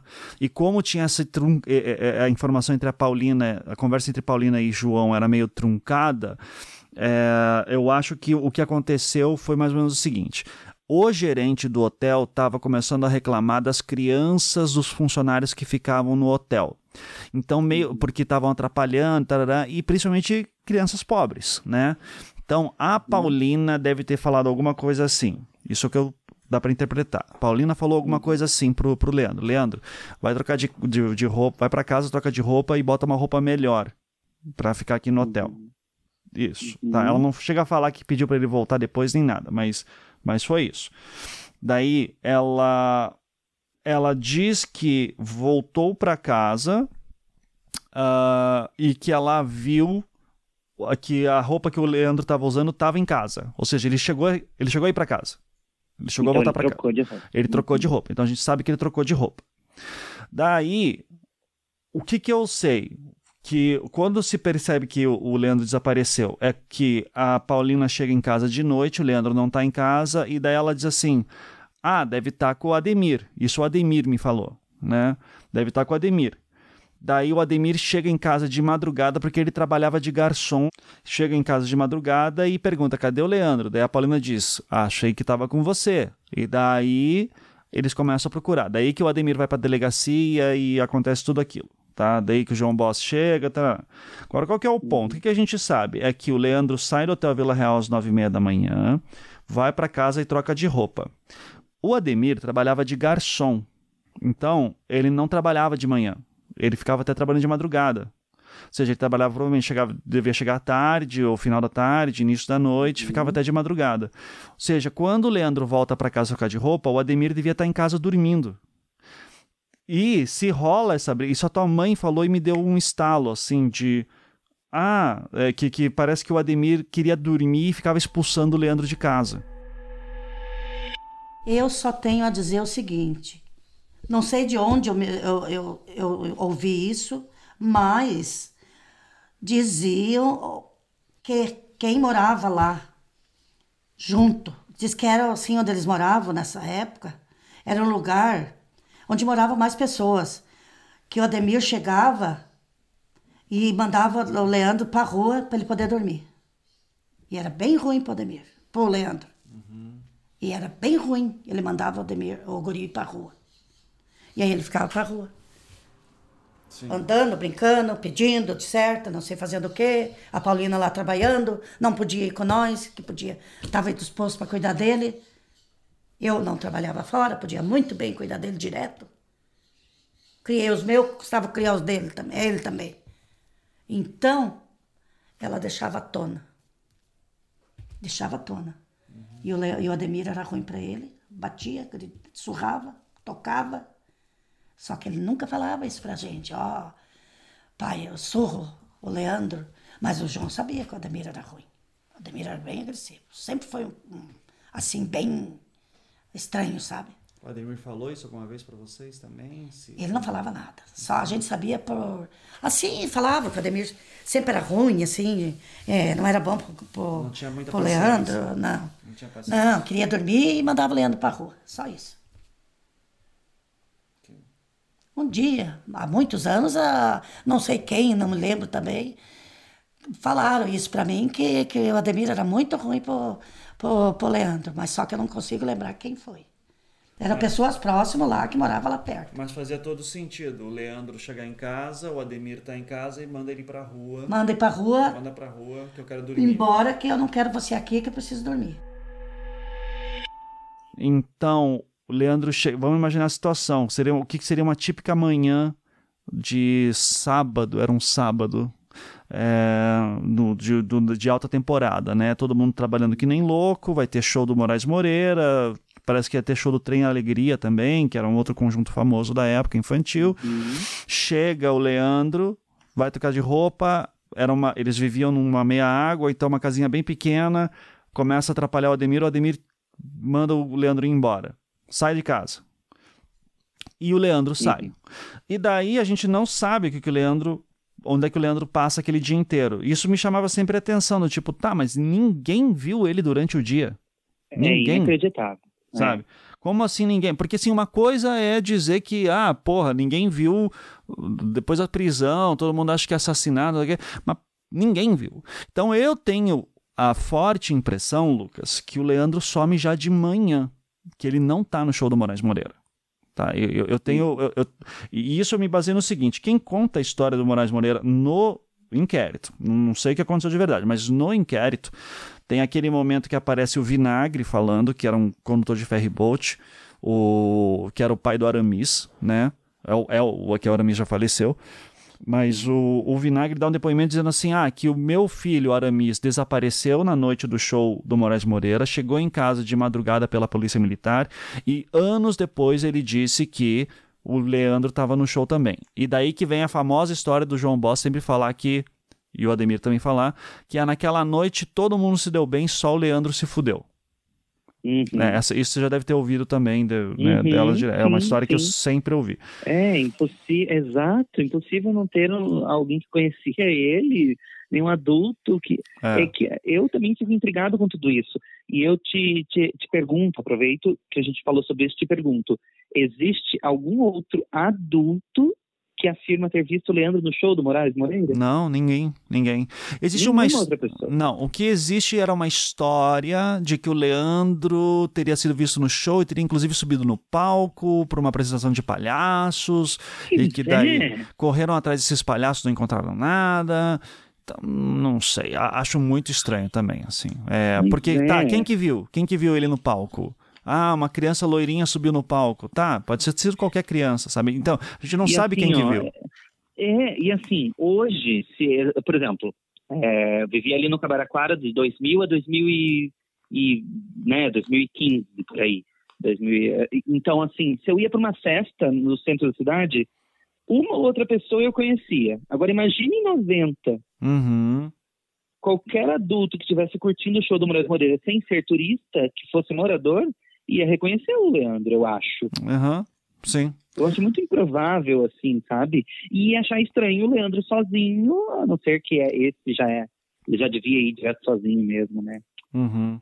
Ai, é que assim, ó, às vezes também para mim é difícil entender, é, porque ele era muito jovem para andar sozinho, ainda mais de noite. É. é. não consigo entender isso, sabe? Não consigo entender. É, para mim é difícil. Eu não, não consigo digerir essa informação de que o Leandro teria essa autonomia. Vamos imaginar que isso existiu, que o Leandro esteve, né? É, você estava fazendo ali a é, reconstituição para mim de como foi o dia dele. Uhum. Tá, ele foi para casa, se trocou, o Demir mandou ele embora, né? Sair. Onde que o Leandro almoçou? É. Gente, o show é de noite? Isso teria sido de manhã? Uhum. Ah, nenhum outro momento a Paulina ou o Ademir vem ele no dia inteiro. E vamos é inadmissível para mim. E vamos imaginar que algum amigo ou pai pegou o Leandro para almoçar. Não, vem comer aqui. Ou ele pediu comida. Isso. Alguém estaria falando, né? Não, aquele menino, tava aqui o Leandro, ele comeu lá em casa. Ninguém não tem fala, nada. Né? Ninguém, né, não tem nenhuma informação disso. E é por, o Leandro uhum. some. Isso aparece no show. Isso para mim é muito estranho. Então, de novo, você, você foi certeiro nessa. Onde que ele almoçou? Ele não foi no banheiro durante o dia, né? Assim, Sim, não, gente, nada. Não, é, é, é, tipo assim, ó, ele, tá, ele morava ali, podia ser uma casa simples, mas é impossível não ter uma vizinha, um vizinho que não viu. Então é bem, bem confirmando o que você falou. Ele talvez nem tenha, ele tenha sumido de manhã mesmo. É. Foi uma coisa muito muito mal explicada que isso para mim não entra na minha cabeça. Tipo, de manhã a Paulina mandou ele para casa e só de madrugada eles vão perceber que o menino some. O menino tem sete anos. Uhum. É. Sabe? Isso me intriga a ponto de, eh, de ser bem complicado perguntar isso. Por isso que eu nunca perguntei isso pro Ademir, sabe? Sim. É, olha, mas pensando bem, devia ter perguntado mesmo. É, mas assim. Isso intriga.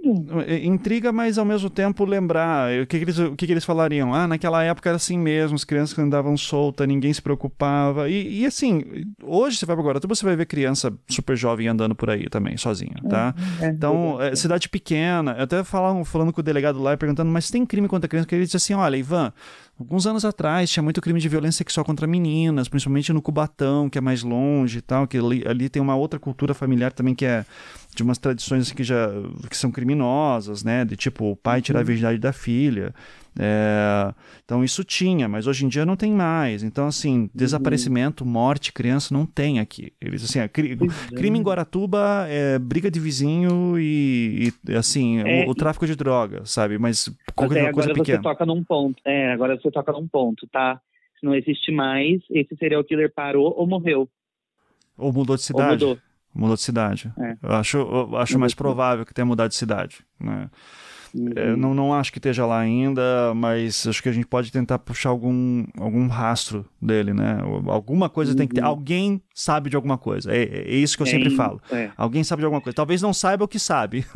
não perceba a importância que sabe.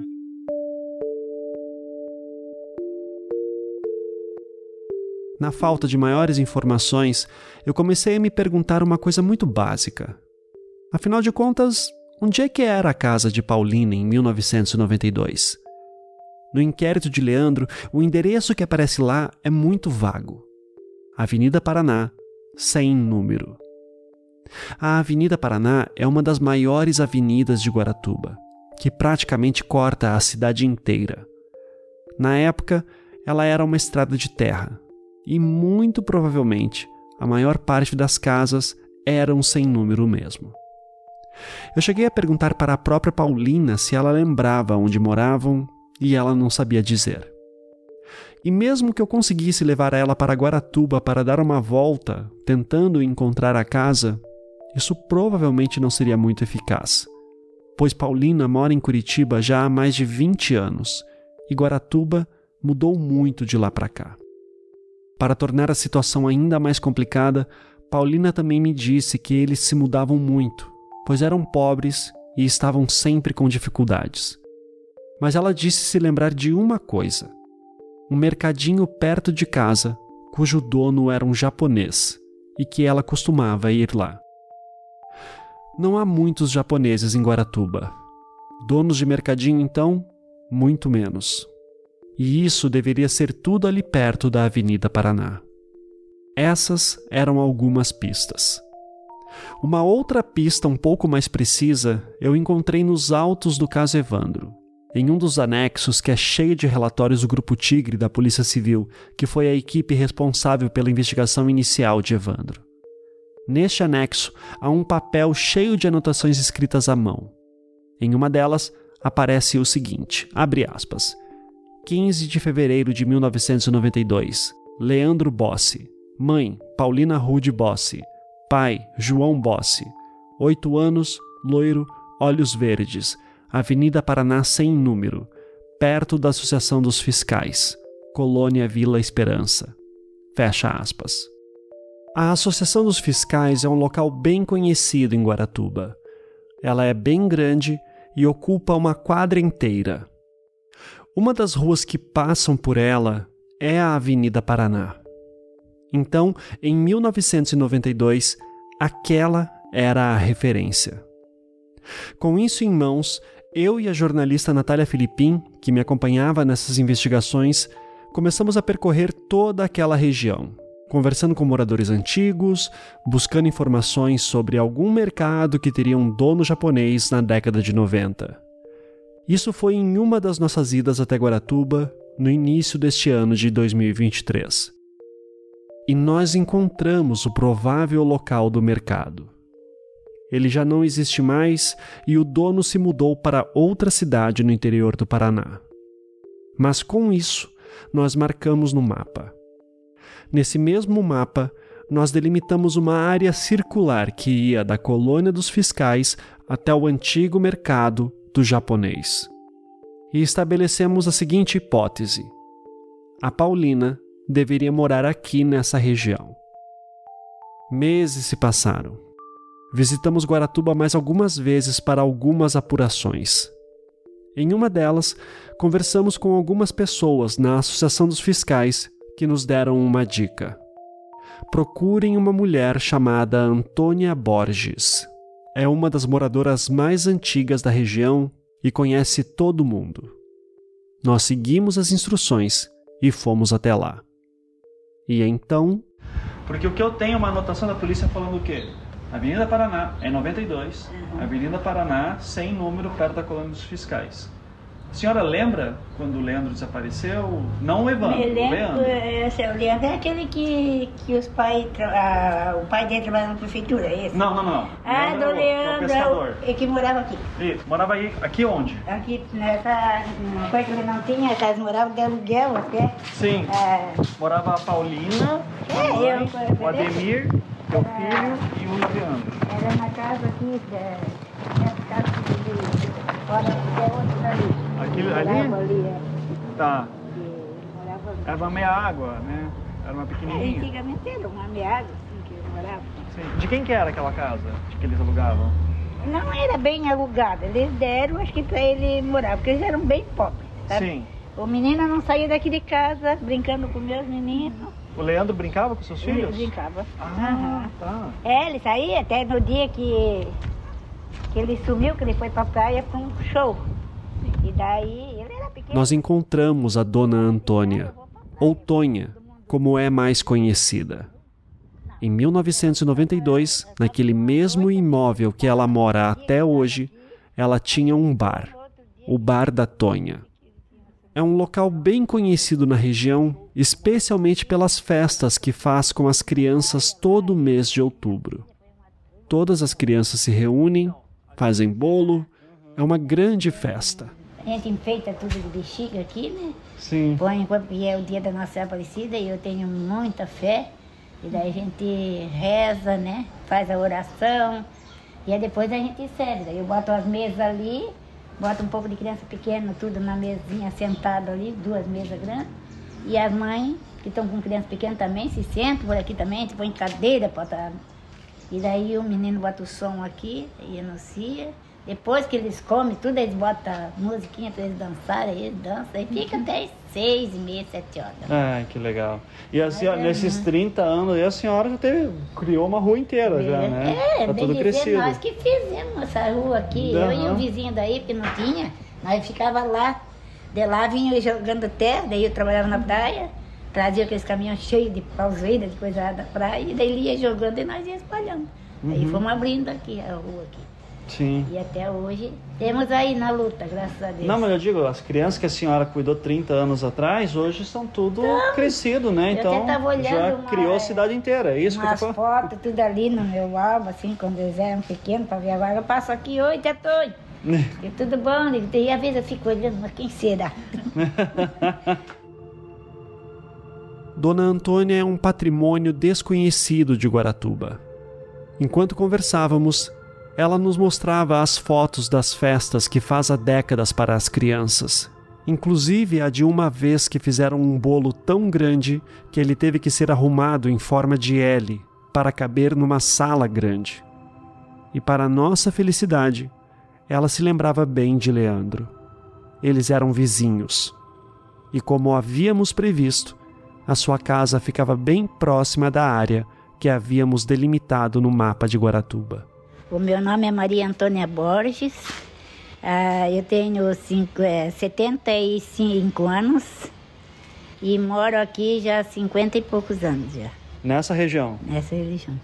A senhora é uma das moradoras então mais antigas. Mais antiga daqui é eu. Tá. Eu e uma, essa quadra inteirinha aqui é dos antigos, né? Uhum. Que nós viemos de lá da praia, que tiraram nós de lá e botaram pra cá e a gente tá aqui até hoje. Uns já venderam, outros já estão aí ainda, mas temos uhum. aqui. Mudaram vocês de lá pro... É, lá da beira da praia, né? Uhum. A Marinha tirou porque precisava. Ah, tá. E daí o prefeito deu aqui o terreno para nós. E daí nós temos que até hoje. Teve uns que já venderam e se mandaram, outros já morreram, né? Mas uhum. nós estamos aqui ainda. Sim. E a senhora, em 92, morava do lado, então, do, do Leandro... É, aqui mesmo, né? É aqui mesmo, naquela casa ali atrás que a senhora falou, Isso, né? E eu lembro que... É do lado da minha, né? Do lado da sua. E eles ficavam, estavam há pouco tempo morando aqui, né? É, fazia pouco tempo. Pouco tempo, uhum. tá. Que ele desapareceu em fevereiro de 92. Então é, ele deve ter se mudado para cá quando, assim, se a senhora lembra? Ah, eu acho que já fazia um ano, acho, um, um ano que estava aqui já. Tá. E era bem uma, e era uma família bem pobre, é, bem simples, né? Simples, uhum. eles eram simples mesmo. Sim. E como é que era? A senhora tinha um bar naquela época? Tinha, tinha o um bar aqui, daí eles vinham, as crianças vinham brincar aqui junto com os meus, tudo. O Leandro brincava bastante aqui. Uhum. E com as crianças, e assim, a gente deixava, porque toda a vida, né? Depois também fazia aquele sopão, ele vinha aqui, daí dia de festa também, eles comiam bolos, coisas nada aqui com nós, né? Então era, era uma criança muito querida, que a gente sentiu muito e com a família também que sofreram com isso aí, né? Porque foi um baque para todo mundo aqui em Guaratuba. Mas me fala um pouquinho, que a gente tem muita curiosidade de saber como é que ele era como criança mesmo. Ele era divertido, era capeta, Não, ele era, era... Ele era conversador, ele brincava, ele ria, ele vivia toda a vida feliz, assim, alegre, brincando, nunca estava triste, assim. Toda a vida uhum. respeitadora, chegava aqui, brincava, a gente falava as coisas para ele, ele só dava risada, é assim. Lembra de alguma história dele, assim, para alguma coisa que te lembra que ele fez?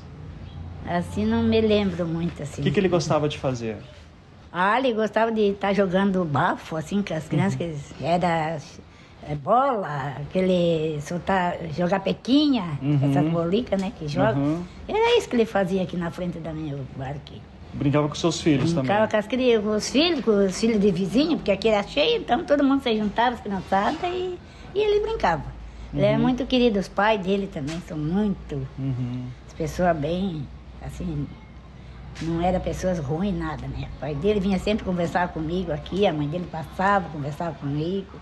Sim. Então, é que o pai não um... morava aqui, o pai morava em outro lugar. É, mas ele, né? mas ele vinha para cá. É, eu não sei se era pai ou era tio dele. Eu sei que uhum. ou ele morava aqui e ele depois foi embora, não sei. Uhum. Não sei também, assim, que a gente convivia, via ele Sim, assim, sim, sempre, sim. Né? É, quem morava, que a gente sabe, era a Paulina, a mãe, é, o Ademir, que era o filho mais velho, tinha uns 16 é, tinha um anos. Menino, isso, e o Leandro, o Leandro que tinha uns 8. É, o né? Ademir, ele sempre vinha aqui buscar o irmão que estava brincando, a mãe queria falar com ele. E vai lá, tu deixou isso jogado, não sei o que, lá ia. Então, uhum, ele, sim. ele é muito divertido. Através da dona Antônia, nós pudemos saber um pouco mais da rotina de Leandro. Enquanto a mãe e o irmão trabalhavam, Leandro passava o dia no bar dela. Brincava com seus filhos, jogava bafo na mesa de sinuca.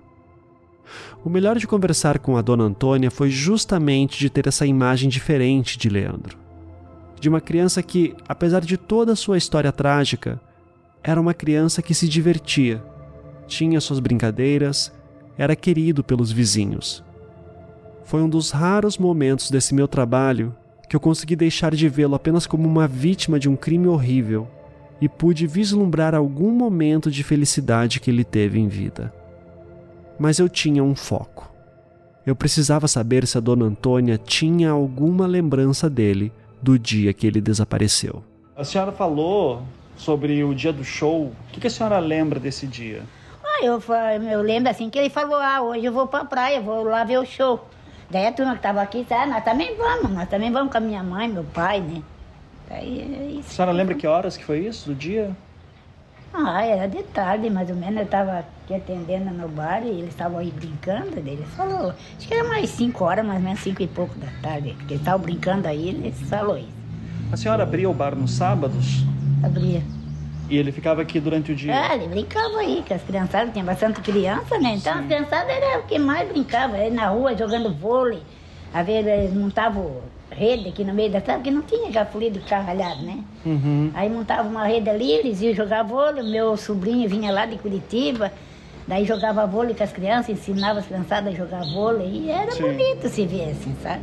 Muito Eu pergunto bonito. isso porque naquele sábado de manhã, o Leandro volta para casa, depois que a Paulina mandou ele voltar para casa trocar de roupa, troca de roupa e a gente não sabe o que acontece depois. Pois é, que aquele é não pro... veio também depois, ele, ele veio não... mais cedo. Ele estava brincando cedo aí. Tava brincando o irmão cedo. parece que chamou ele, ele foi, mas eu depois não vi, ficou assim, só... Uhum. Aquele sábado de manhã, a senhora pode ter eu ele? Não me lembro bem, assim, se ele estava... É que a gente supõe que ele chegou em casa lá por umas 10, 10 e meia... Da noite? Da manhã. Ah, da manhã. Da manhã. Não, isso eu não... Daí ele deve ter vindo para cá depois. eu não me lembro se era sábado. Assim. Eu sei que se juntasse criançada tudo aí, ele estava brincando. Sempre brincava assim, né? Sábado de manhã o seu bar já estava aberto? Eu sempre abria de manhã. Sábado. Mas não me lembro se ele estava por aqui sábado de tá. manhã. Mas é que é possível que, que, ele tenha sei. passado por aqui no sábado. Vou, vou perguntar uhum. para a senhora se é possível. Ele sai de casa com a roupinha nova dele, chega aqui, vocês perguntam o que, que ele vai fazer, ele diz, ah, eu vou pro show de noite. Faz sentido essa história? Não, não, que isso aí eu não me lembro assim. Não. Me lembro dele falar, eu acho que foi numa sexta-feira que ele estava falando que ele ia na festa. Ah, pode ser um dia anterior, ele falando, ah, eu vou no show. Brincando aqui na mesa de bafo, de coisa daí ele falava que ele ia, também ia no show. Tá, tá, faz sentido. Nós tentamos contato com os filhos da dona Antônia, mas nenhum respondeu os nossos recados. Provavelmente, eles devem ter receio de falar visto tantas histórias absurdas que ouviram no passar dos anos.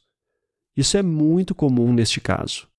Quem realmente sabe de algo, ou pode saber de algo, evita falar sobre isso. É uma frustração que eu ainda não consigo lidar direito. A minha esperança era de que talvez algum dos filhos ou parentes da dona Antônia fosse uma das pessoas que tenham visto Leandro naquele sábado durante o dia.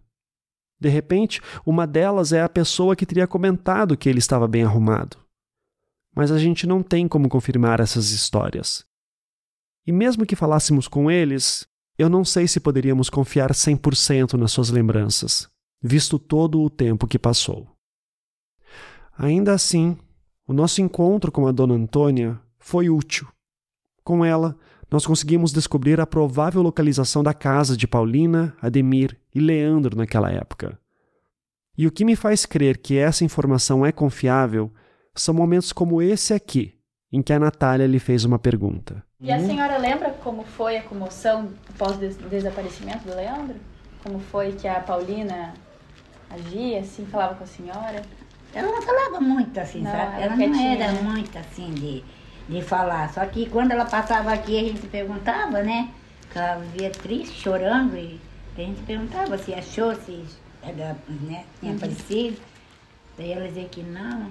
Daí, assim, ela sempre foi mais quieta, ela né? Ela foi, aham. Quietona, era difícil de conversar, assim.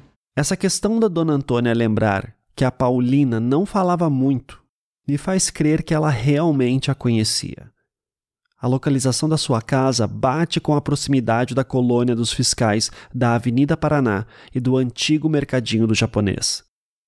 Todos esses lugares são estimativas, é claro, mas é o melhor que temos em mãos. A casa que acreditamos ser a antiga casa de Paulina em 1992 fica a 700 metros da colônia dos fiscais, o que dá umas duas ou três quadras. Era o ponto de referência mais conhecido da região naquela época. Desta casa até o Hotel Vila Real a pé, gasta-se uns 30 minutos, o que bate com a informação que eu tinha do tempo que Paulina levava para chegar até o seu trabalho. E tudo isso era importante para mim porque eu estava tentando montar um mapa de Guaratuba com todos os locais que a gente sabia que houve algum evento importante, especialmente partindo da hipótese de que os casos de Leandro e Evandro podem estar conectados. Então, fomos marcando tudo no mapa: a casa de Leandro, o Hotel Vila Real, a casa de Evandro, a escola Olga Silveira, onde a mãe de Evandro trabalhava e também o local da onde Evandro saiu para ir para casa e nunca mais voltou, o matagal onde seus corpos foram encontrados, e por aí vai. E quando eu olhei para todos esses lugares marcados, eu tomei um susto. No episódio 1, eu mencionei que o matagal onde os corpos foram encontrados ficava entre duas ruas, a Engenheiro Beltrão e a Rua Araucárias, que é popularmente conhecida como sendo a Rua das Palmeiras. Esse nome, Rua das Palmeiras, é sempre citado quando perguntamos para o pessoal da região onde é que o corpo de Evandro foi encontrado. Foi lá pela Rua das Palmeiras, é o que costumamos ouvir. E no caso da alçada de Leandro, o senhor Leocádio, que foi o primeiro adulto a ir para o local, disse também que ele chegou até lá dirigindo pela Rua das Palmeiras, entrando pela mata pelo lado do passageiro. Subiu ali a Rua das Araucárias. Você parou, desceu do carro do seu lado de motorista e já foi para o lado do passageiro? Foi assim?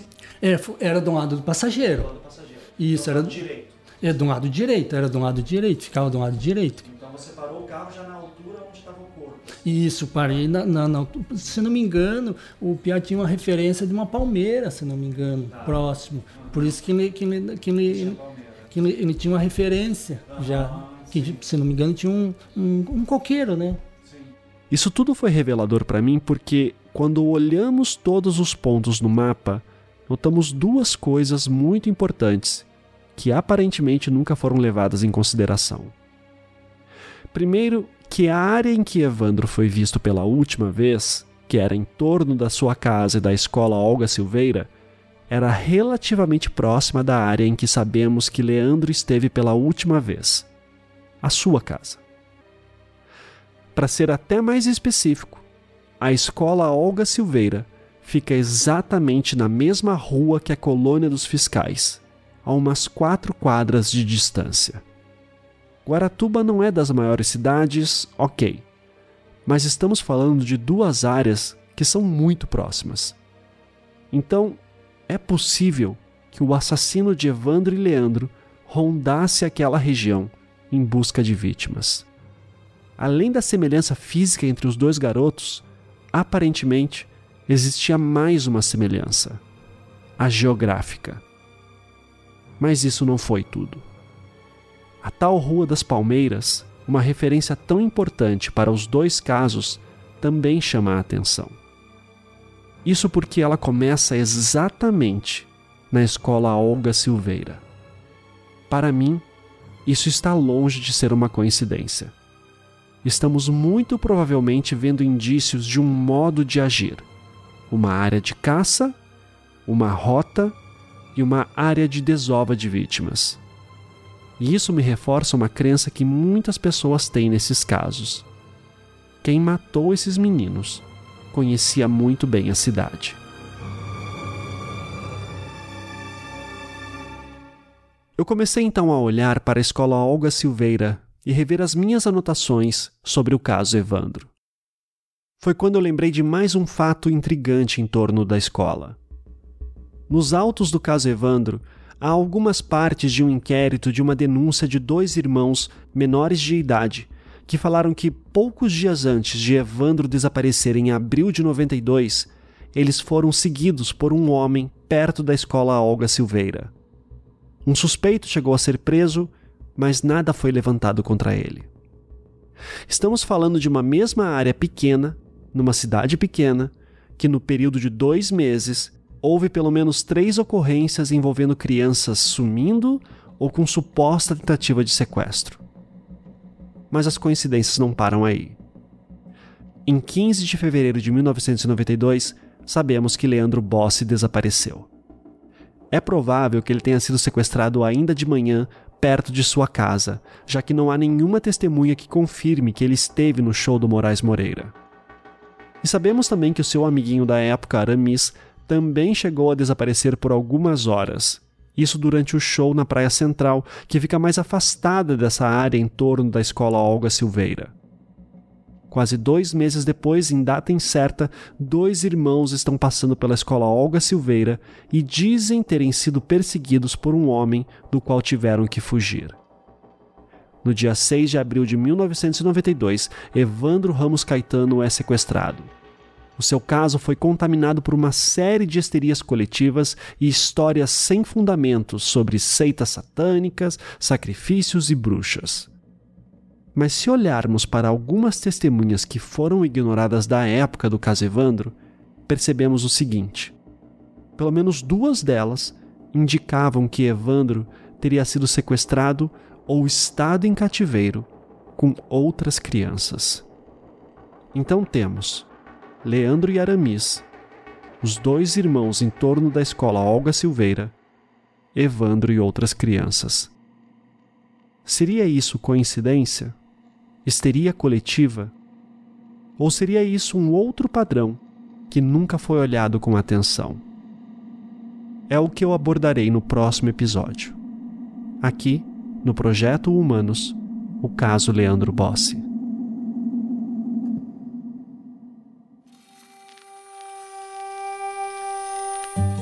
Projeto Humanos é um podcast em formato storytelling criado e produzido por mim, Ivan Mizanzuki.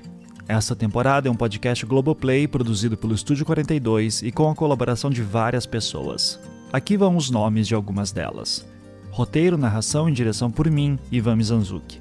Pesquisa e apuração, Natália Filipim. A edição ficou por conta de Luan Alencar, da Maremoto Podcasts. Trilha sonora composta por Felipe Aires. Marina Sequinel é a responsável pelas decupagens, transcrições e produção da enciclopédia sobre o caso. A professora e pesquisadora Elisa Cruz, que também é defensora pública, foi a responsável por auxiliar na catalogação dos autos de processos e também tirar dúvidas legais. Breno Antunes, Mavi Brusamolim e Raíssa Micheluzzi auxiliaram nas pesquisas por matérias em jornais impressos.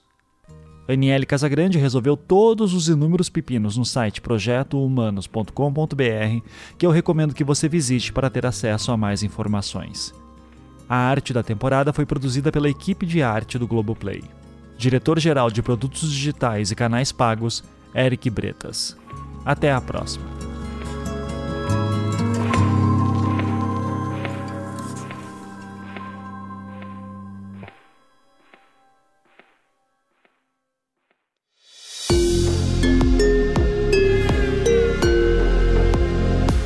Esse podcast é uma produção Estúdio 42.